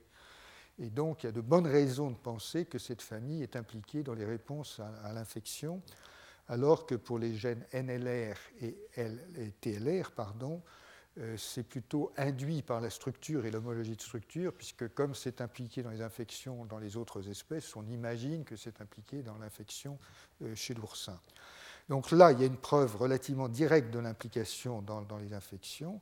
Et là, vous avez une famille d'au moins 120 gènes euh, qui participent à ce qu'on imagine être la, défense contre les infections. Alors voilà un résumé qui euh, vous montre à quel point l'oursin est, quand même tout à fait particulier en termes numériques. C'est vraiment une espèce de... enfin, c'est une enfin, c'est comme ça. Euh, donc, si vous prenez euh, les, TLR, vous voyez que chez l'homme, il y en a 10, c'est un pseudogène, 214 chez, chez, chez l'oursin. chez la drosophile, il y en a un. CE, c'est le, le, vert, c'est élégance. Et donc, euh, voilà, quand vous prenez l'autre type de TLR, il y en a 3 chez l'oursin, 8 chez la drosophile et 1 chez C. Euh, vous prenez les NLR, il y en a 20 chez l'homme, 200 chez l'oursin. Vous prenez les récepteurs de type scavenger, euh, vous en trouvez 80 chez l'homme, 1000 chez l'homme, enfin c'est le nombre de domaines, 80 hein. domaines et 16 gènes, vous en trouvez 1000 chez l'oursin, c'est absolument colossal. Et et donc, si vous voulez, euh, le tableau que l'on retire de cela, euh, c'est que euh, l'oursin a effectivement une immunité innée qui est extraordinairement développée. Les mécanismes sont totalement inconnus, mais le nombre de gènes participant dans l'immunité innée, avec un soupçon, disons, légitime de, spécificité, son nombre de gènes est absolument, absolument colossal. Alors, avant de conclure sur l'oursin, je voudrais vous montrer juste une chose, c'est qu'il euh, y, a quand même des choses tout à fait étonnantes et assez bizarres. Euh, c'est que malgré tout, et bien que l'oursin n'ait alors absolument aucune immunité adaptative détectable, et encore une fois, les signes habituels s'arrêtent aux poissons sans mâchoire qui ont leur système tout à fait particulier, on n'a rien trouvé d'autre après, en dépit de cela, on trouve chez l'oursin euh, des prémices, euh, des ébauches peut-être, euh, de ce qui, va enfin, ce qui être utilisé dans d'autres espèces dans l'immunité adaptative. Quelques exemples. on trouve des gènes de type immunoglobuline. Donc on trouve des modules de chaînes variables, bien entendu, on ne sait absolument pas à quoi ils servent. Mais enfin, il y en a chez l'oursin. OK on trouve des facteurs de transcription qui sont analogues à ceux qu'on trouve chez les, vertébrés, et notamment des facteurs de transcription qui interviennent dans la régulation de l'immunité. Euh, je vous ai dit, bon, ben ça, ce n'est pas, tellement, euh, pas tellement inhabituel, puisqu'on en trouve euh, plus bas dans l'échelle. On trouve incidemment des gènes de la famille de l'IL-17, du TNF, etc. on trouve un gène ancêtre de la terminale déoxynucléotidyltransférase, dont on pensait qu'elle est strictement confinée à faire de la, euh, de, la, variabilité dans les anticorps conventionnels de l'homme et de la souris. Euh, je n'ai pas connaissance qu'on lui ait trouvé d'autres fonctions jusqu'à présent. Mais chose bizarre, il semble qu'il y a un gène ancêtre de cette enzyme chez l'oursin. Pourquoi Mystère et boule de gomme. Et le plus étonnant peut-être, euh, c'est qu'on trouve euh, des protéines, euh, on trouve les gènes qui codent pour euh, RAG1 et RAG2, dont je vous reparlerai un peu plus, un peu plus en détail. RAG1 et RAG2, je vous le rappelle, sont les protéines qui servent à recombiner les, gènes des anticorps et du récepteur T chez l'homme et la souris et les mammifères en général. ils sont situés dans une structure qui ressemble à ce qu'on appelle un transposon, et euh, tout le monde pensait que, en gros, ils ont été, enfin, leur émergence ou leur, transfert, en tout cas, chez les, les, espèces, euh, enfin chez les mammifères, était strictement corrélé avec le système de recombinaison euh, VDJ des anticorps du récepteur T, etc. Euh, d'où la surprise de les trouver dans une espèce où, jusqu'à présent, il n'y a absolument aucune recombinaison qui ait été détectée, euh, ni aucun gène qui ait euh, les caractéristiques qui permettent une recombinaison. vous dire comment on fait, c'est relativement simple. on cherche les séquences qui sont reconnues par ces enzymes de recombinaison, qui sont relativement caractéristiques, et donc on sait à peu près les détecter dans les génomes. Et puis en plus, évidemment, quand on voit qu'il y a des gènes de type V, hein, euh, d'immunoglobuline, comme je vous l'ai indiqué ici, euh, qui sont les gènes qui sont susceptibles chez l'homme et la souris de donner lieu à recombinaison, évidemment, on regarde à côté de ces gènes si on trouve les, séquences en question, et bien entendu, on ne les trouve pas. Donc, euh, les, ces enzymes de, de, recombinaison sont dans le génome de l'oursin, enfin, les gènes codants pour ces enzymes de recombinaison sont dans le génome de l'oursin, et la question, c'est bien sûr, est-ce que c'est fonctionnel?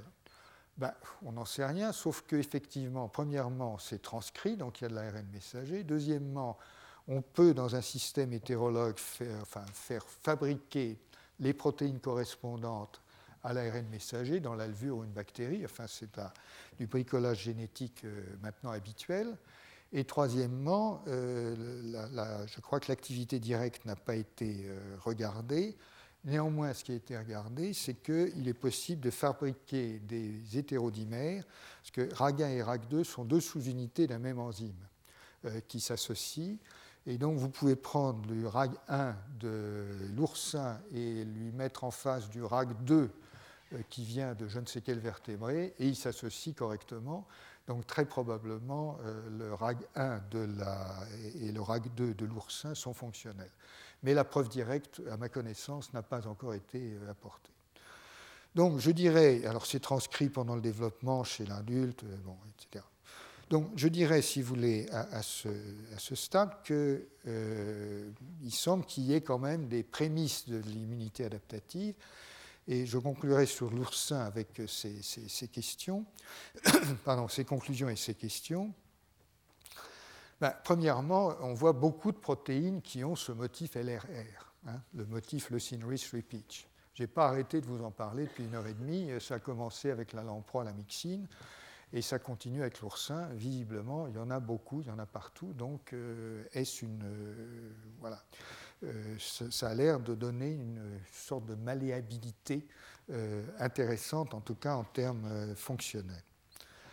La deuxième chose, c'est que euh, la question des restrictions d'expression est, réellement posée par ce type de, par ce type de, résultats ou d'observations, plus exactement.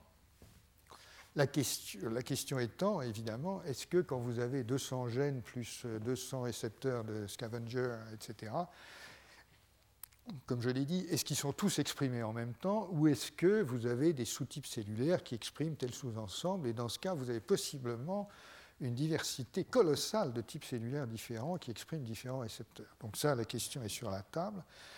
Et euh, à l'évidence, je crois qu'on peut conclure ou dire que l'immunité innée est complexe et particulièrement développée chez l'oursin.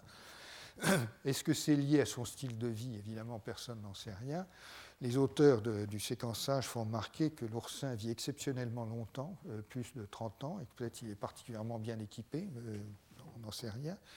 Et puis finalement, euh, il y a dans le génome euh, ce que j'appelle des ébauches euh, inattendues de l'immunité adaptative.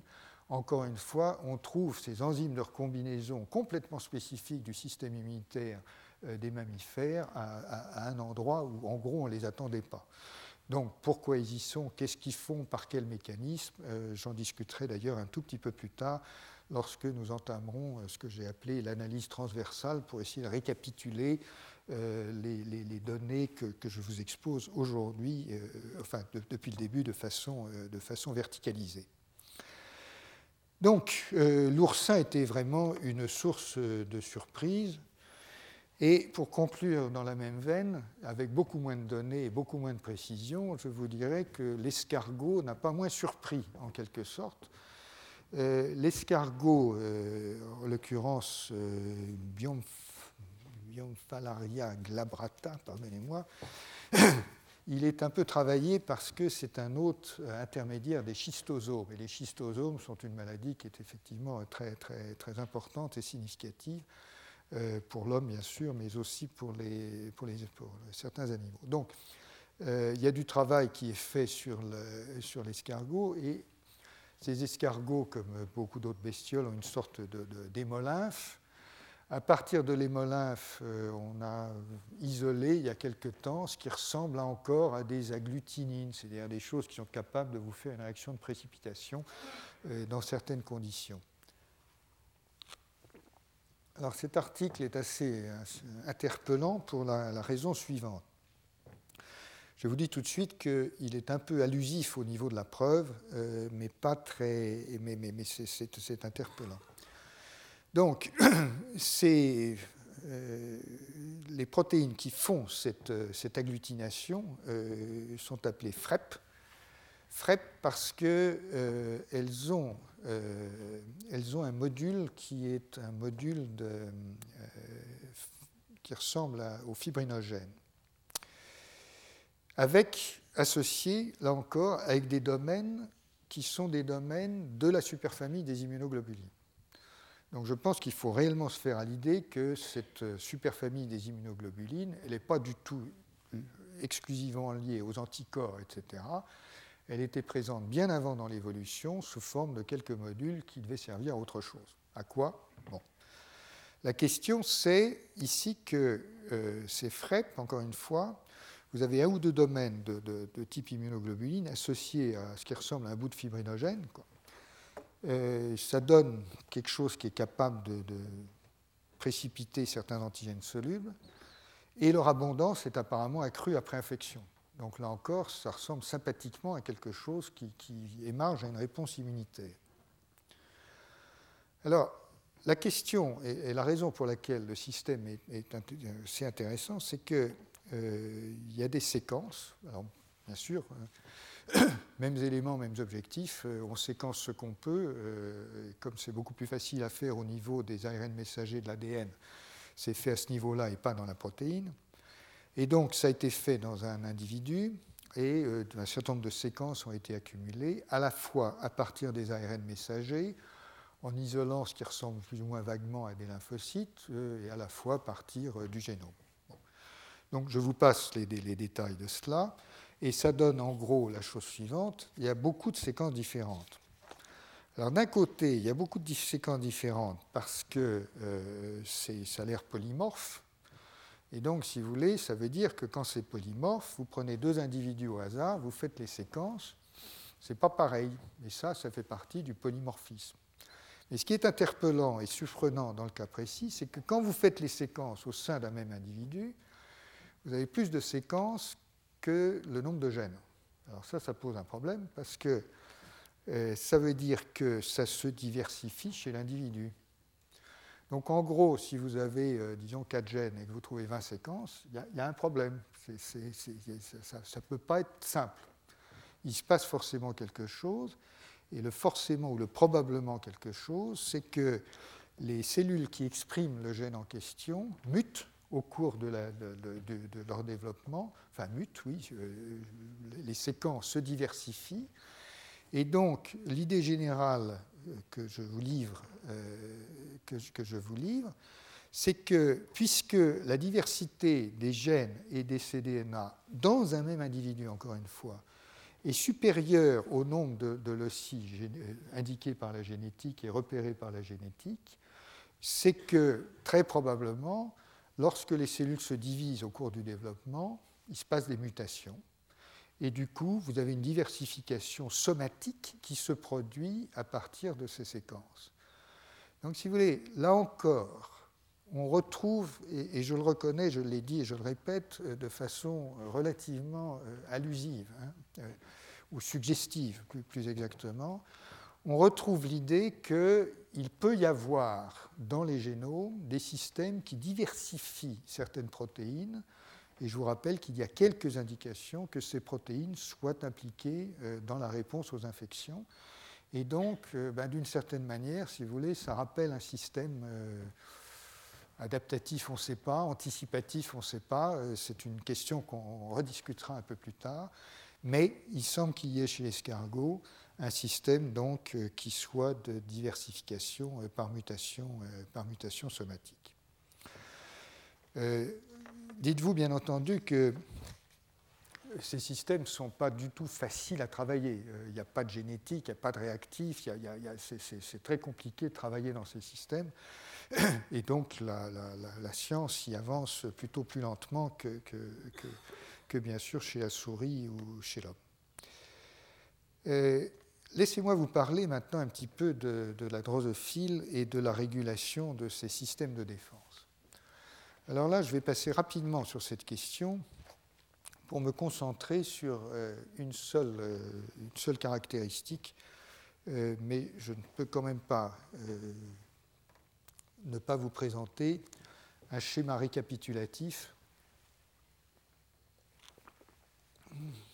qui est un peu complexe, mais qui, résume les deux circuits euh, de défense majeurs chez la drosophile.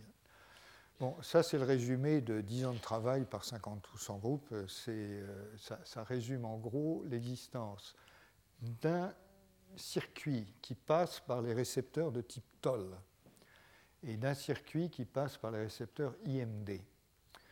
Ces circuits ont des spécificités qui sont différentes puisque, en gros, les peptidoglycans interviennent surtout de ce côté-ci et les glycans interviennent surtout de ce côté-ci, euh, comme, il est, indiqué. Je vous rappelle que euh, les récepteurs de type TOL ont été isolés chez la drosophile avant d'être isolés chez l'homme. Donc ils ont été isolés il y a exactement 11 ans de mémoire, euh, il y a 80, non, 96, pardon, chez la drosophile d'ailleurs largement par un groupe français, le groupe de Jules Hoffmann à Strasbourg, avec euh, Bruno Lemaître et d'autres. Et euh, ce, qui est, très remarquable, c'est que lorsque ces gènes ont été isolés chez la drosophile, on a ensuite été voir s'ils étaient chez l'homme, et on les a trouvés chez l'homme. On ne les avait pas trouvés avant. Puis évidemment, on les a aussi trouvés chez la souris, et puis ensuite, on les a trouvés un peu partout. Mais la découverte initiale vient, euh, de la drosophile. Dans la drosophile, ces gènes interviennent dans le développement, mais ils interviennent aussi donc, dans les défenses immunitaires.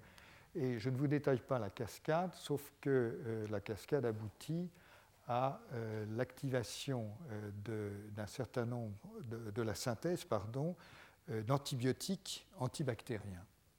Donc, la drosophile fabrique des quantités de peptides qui sont des antibiotiques spécifiques d'un certain nombre de bactéries et ce que dit ce schéma, c'est qu'ils sont activés de façon spécifique par l'un ou l'autre euh, l'autre circuit, euh, sachant que ces circuits impliquent le célèbre euh, NF-kappa-B qui, qui, est analogue à REL ici, ici.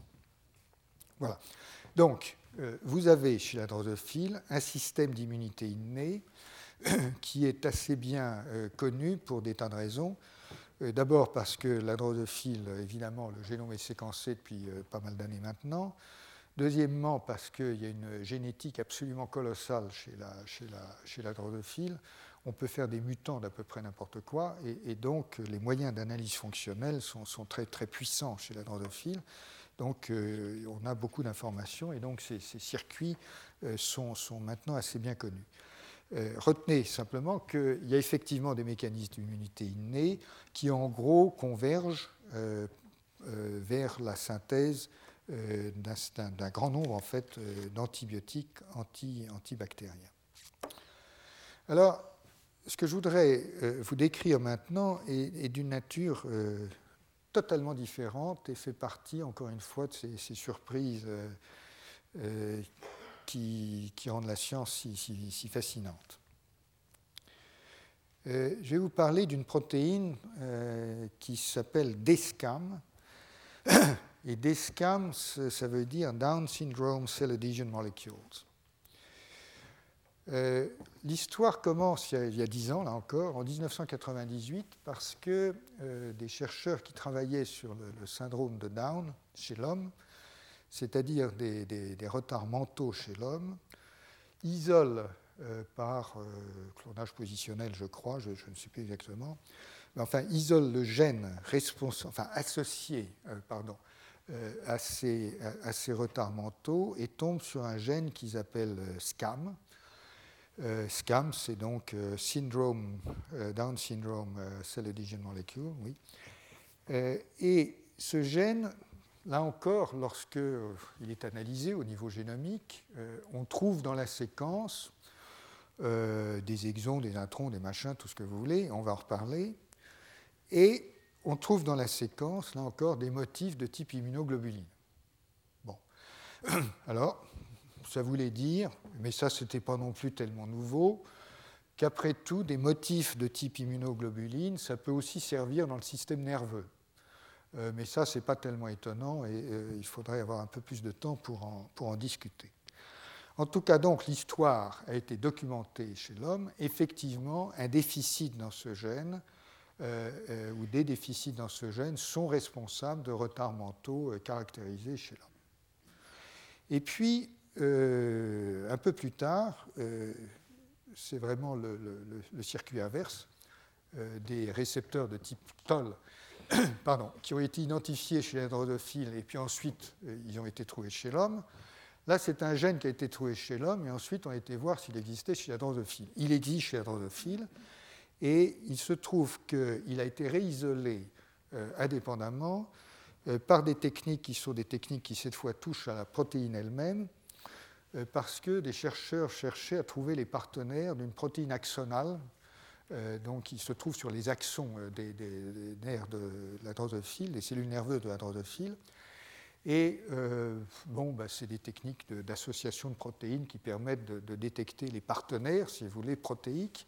Et ils ont donc trouvé cette protéine d'ESCAM qu'ils ont, ensuite repérée dans le génome et ensuite caractérisée. Donc, comme je vous l'ai dit, euh, cette protéine a été isolée par affinité avec une protéine axonale. Et euh, je vais passer un peu de temps sur l'analyse génétique parce qu'elle apporte quelque chose d'absolument ahurissant. C'est qu'un même gène est susceptible, euh, comme vous allez le voir, je vais vous le montrer, de donner naissance à 38 000 produits différents. Et je vais vous montrer comment, parce que c'est vraiment assez, assez, assez extraordinaire. Alors, euh, voilà la structure euh, du, génome euh, du gène d'ESCAM chez, la drosophile. Donc en gros, ce qui se passe, c'est que vous avez une série d'introns et, d'exons, je vais vous le remontrer après. Mais ce qui se passe, c'est que vous avez des possibilités d'épissage, enfin vous avez beaucoup d'introns possibles pour l'exon 4, pour l'exon 6 pour l'exon 9 et pour l'exon 17. Donc je vous rappelle ce que c'est qu'un gène fragmenté. Je vous ai fait un petit gribouillis ici. Un gène fragmenté, il a des exons dans le chromosome, ici, et lors de la transcription, tout ça est transcrit d'un coup, mais on excise les séquences qui sont entre les introns, entre, les exons, entre les blocs ici. Mais vous voyez que si l'épissage euh, autorise une combinatoire, en autorisant soit d'épisser entre ici et ici, donc vous obtenez un ARN messager qui est comme ça, mais si vous épissez entre ici et ici, vous sautez ça et vous obtenez autre chose. Donc ça, c'est ce qu'on appelle l'épissage alternatif, c'est connu depuis longtemps, euh, mais l'importance euh, de l'épissage alternatif dans nombre de processus biologiques ne cesse d'augmenter euh, parce qu'on repère de plus en plus de, phénomènes d'épissage alternatif. Ce n'est pas toujours évident à repérer parce que très souvent vous avez un transcrit majeur et puis vous avez comme forme mineure des, transcrits alternatifs qui sont minoritaires, qui sont négligés au départ et puis qu'on retrouve après, etc. Bon. En tout cas, dans, euh, dans le, le, vous avez cette structure tout à fait hors du commun, dans laquelle vous avez, pour l'exon 12, vous avez, pour l'exon 4, pardon, vous avez en réalité 12 exons possibles. Dans l'exon 6, vous avez 48. Vous voyez les petits traits là qui ressemblent à des peignes, tout ça c'est des exons. Dans l'exon 9, vous avez 33. Et dans la région transmembranaire, vous avez deux formes possibles. Donc ce n'est pas très compliqué. Euh, si vous multipliez 12 par 48 par 33 et par 32, vous trouvez 38 000. Et donc euh, cette combinatoire, si elle est effectivement aléatoire, est susceptible de vous donner 38 000 produits différents. Alors évidemment, ça demande quand même un petit peu plus d'attention et puis de réflexion, et, ça mène à la chose suivante. Ça mène donc, alors en plus, si vous voulez, ça se produit dans un ARN messager où vous voyez que par construction, vous aurez une partie qui est constante, par exemple l'exon 5, là, il ne bouge pas, c'est toujours le même. C'est pour l'exon 4 qu'il y a des possibilités différentes, pour l'exon 6, etc. Donc effectivement, vous avez une protéine qui a une architecture constituée d'un espèce de, squelette euh, constant avec des zones qui sont, euh, trois, quatre, zones pardon, qui sont, euh, qui sont variables, la zone transmembranaire étant finalement faiblement variable, puis il y, a, deux possibilités. Donc réellement trois zones hypervariables dans, dans, une protéine qui est fondamentalement la même. Alors, est-ce que tout ça, est-ce qu'il y a vraiment cette combinatoire, etc. Euh, ben, la, réponse est, la réponse est oui, je vais vous le montrer un petit peu, mais auparavant, ce que je voulais vous montrer, c'est l'homologie de structure remarquable entre la drosophile et l'homme, voilà le gène de la drosophile, voilà le gène de l'homme, voilà les pourcentages d'identité.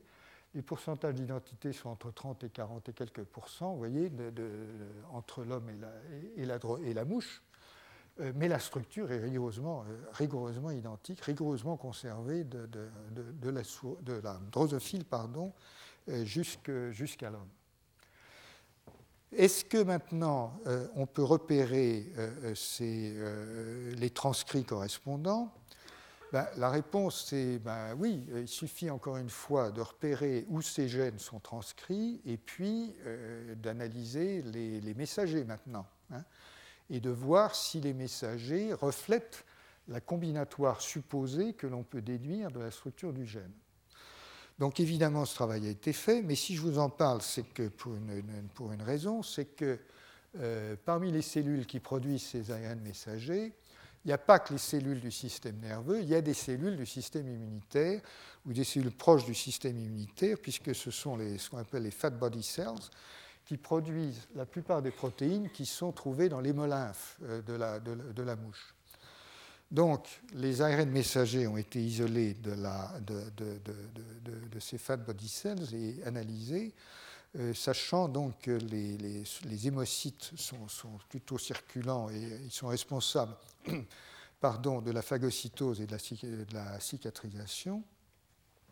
Et donc, euh, les analyses des, des, ADN complémentaires, donc des ARN messagers, clonés, isolés de ces deux populations de cellules, euh, donc les populations fat body cells et hémocytes. Euh, les analyses ont été faites et la comparaison effectuée, bien entendu, avec des cellules du système nerveux central. Les résultats sont que, euh, premièrement, il y a effectivement une combinatoire extrêmement développée. L'autre résultat, c'est que ce n'est pas tout à fait la même chose euh, dans le cerveau et, dans les hémocytes et dans les fat body cells. Donc il y a une certaine spécificité de tissu qui pour l'instant n'est pas encore euh, bien comprise.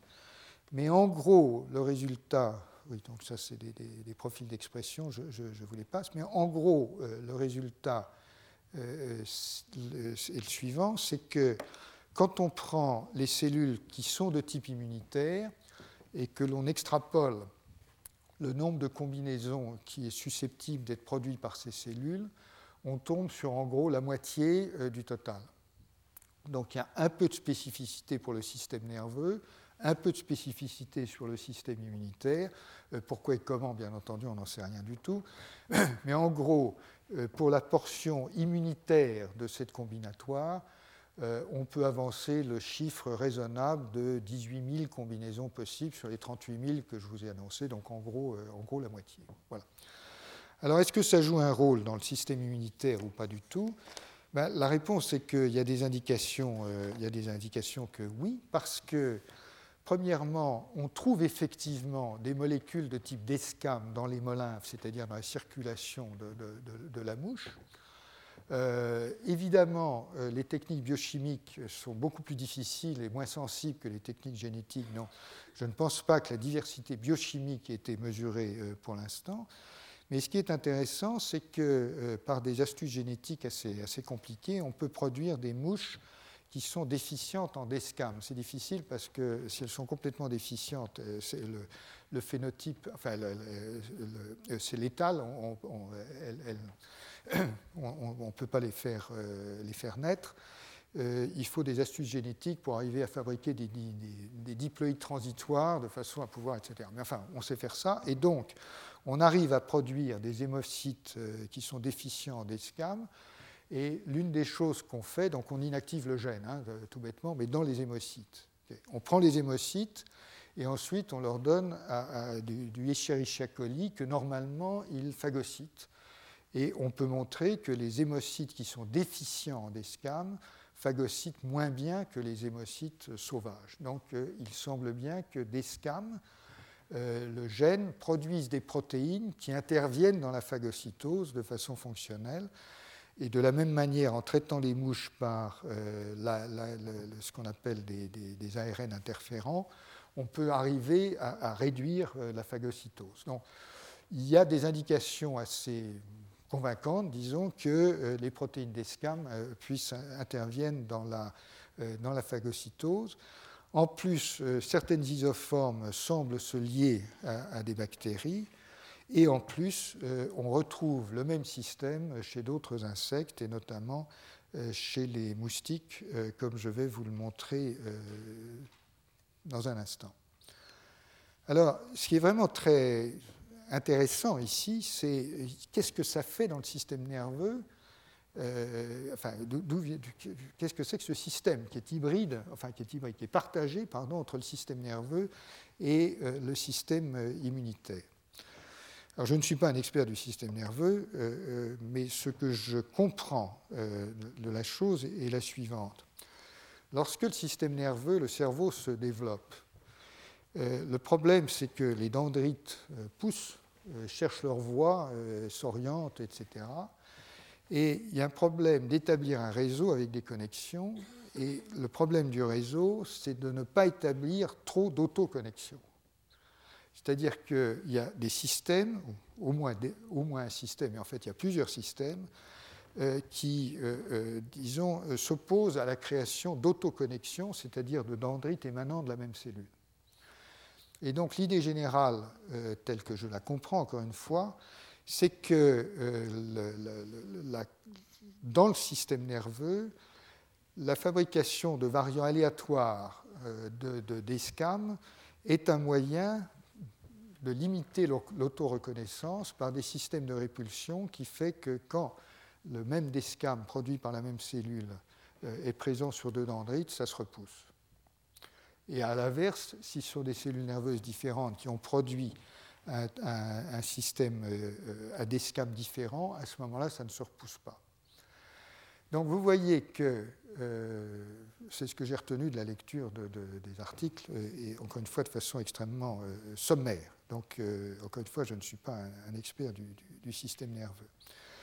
Mais en tout cas, donc, il semble que dans le système nerveux, ce système soit associé à euh, euh, une régulation en tout cas du système d'autoconnexion euh, des, dendrites, d'où d'ailleurs on peut éventuellement comprendre les déficiences du syndrome de Down chez, chez l'homme. Donc, un système tout à fait hors du commun, dont il est remarquable qu'on le retrouve dans d'autres espèces, et notamment donc chez les moustiques. Alors, je, vais aller très rapidement maintenant, d'abord parce que j'ai épuisé mon temps, et deuxièmement parce que euh, je suis effectivement à la fin de, mon exposé. Euh, D'autant que le sujet, d'ailleurs, mériterait une ou deux heures de, discussion parce qu'il y, a vraiment beaucoup de données sur, dans ce domaine. Les moustiques sont bien connus maintenant parce qu'il y a des efforts colossaux de recherche sur la malaria notamment, euh, qui est maintenant euh, très très puissamment euh, induit et financé, puisque la malaria fait partie des trois maladies HIV, VIH, pardon, malaria et tuberculose, qui sont devenues prioritaires pour beaucoup, beaucoup d'actions. et elles sont, les recherches sont effectivement soutenues et très développées. Donc le vecteur de la malaria, c'est l'anophèle, euh, Anopheles gambier exactement, et euh, donc le, génome de l'anophèle a été séquencé, et il y a énormément de données qui sont maintenant disponibles sur l'anophèle. Et puis récemment, il y a un deuxième vecteur, un deuxième moustique qui a été séquencé également, c'est euh, Aedes aegypti. Alors, Aedes aegypti, c'est un petit moustique comme ça, mais c'est assez méchant parce que ça porte la dengue, notamment, le virus de la dengue. Incidemment, ça porte aussi la fièvre jaune. Euh, je pense que ça porte également le chikungunya.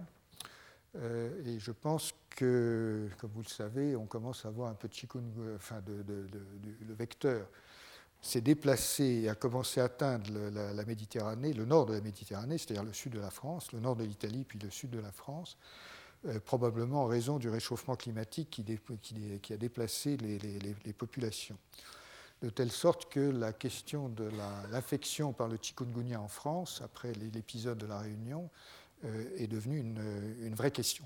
Euh, en tout cas, donc, Aedes aegypti a été séquencé à son tour. Les deux moustiques ont divergé il y a 150-200 millions d'années, donc c'est des moustiques, mais enfin, ils ont quand même une certaine distance. Et l'article dont je vous donne juste l'indication est un article qui compare euh, les systèmes, euh, immunitaires d'immunité innée euh, de façon triangulaire. C'est très très intéressant comme analyse chez l'anophèle, chez Aedes aegypti et chez la drosophile. Donc, je vous montre juste très rapidement à quoi ça ressemble, en vous rappelant donc les trois, les trois bestioles en question et ce qu'il euh, faudrait une heure pour vous détailler. Mais en gros, c'est un travail qui est très intéressant, qui a été fait de façon à essayer de. Euh, une espèce de travail de déconvolution, si vous voulez, en prenant l'ensemble des, systèmes régulateurs de l'immunité innée et en essayant d'y distinguer des sous-ensembles. Et puis, en ayant distingué des sous-ensembles qui sont jugés pertinents, euh, euh, de comparer les, les, sous-ensembles en question dans les trois espèces pour essayer de dégager une idée de l'évolution des modules, cette fois dans les trois espèces, plutôt que de l'ensemble qui est trop complexe pour être euh, analysable directement. Donc, juste vous dire que cet exercice a été fait et que c'est un papier que je trouve tout à fait passionnant à lire, mais je n'ai pas le temps de m'y attarder.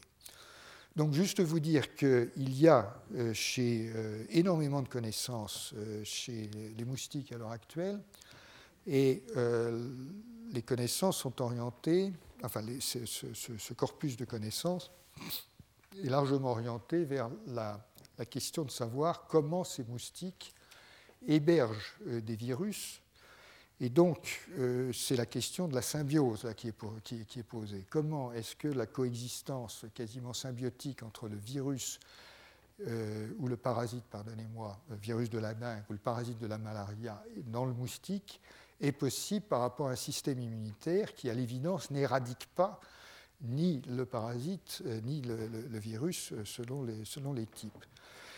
Et donc, la question est plutôt une question comment est-ce que ces parasites et ces virus échappent au système immunitaire euh, plutôt qu'une question euh, de, système immunitaire en tant que tel.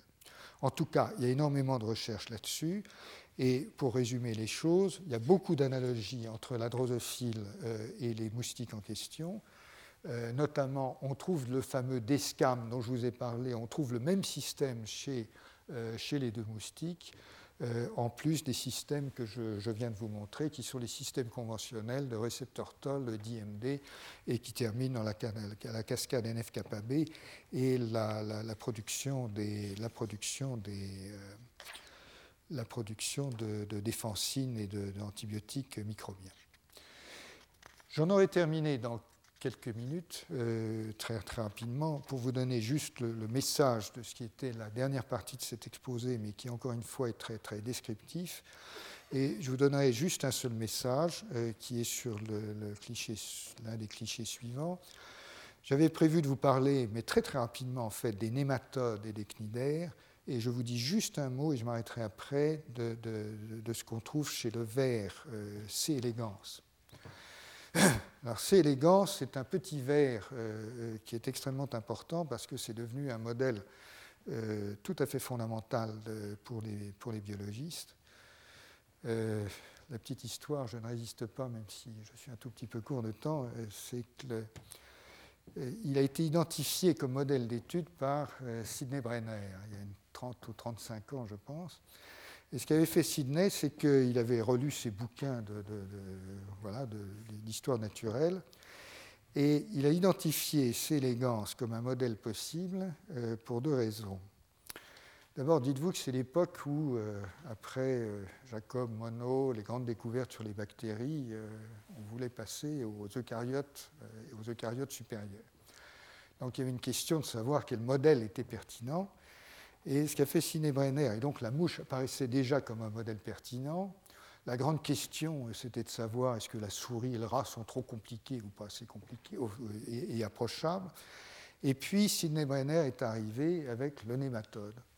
Il avait identifié le nématode pour des raisons. La première, c'est que euh, dans certaines conditions, il ne bouge pas. Donc il fait des colonies sur les boîtes de pétri. Donc on peut faire de la génétique habituelle comme on fait chez les bactéries.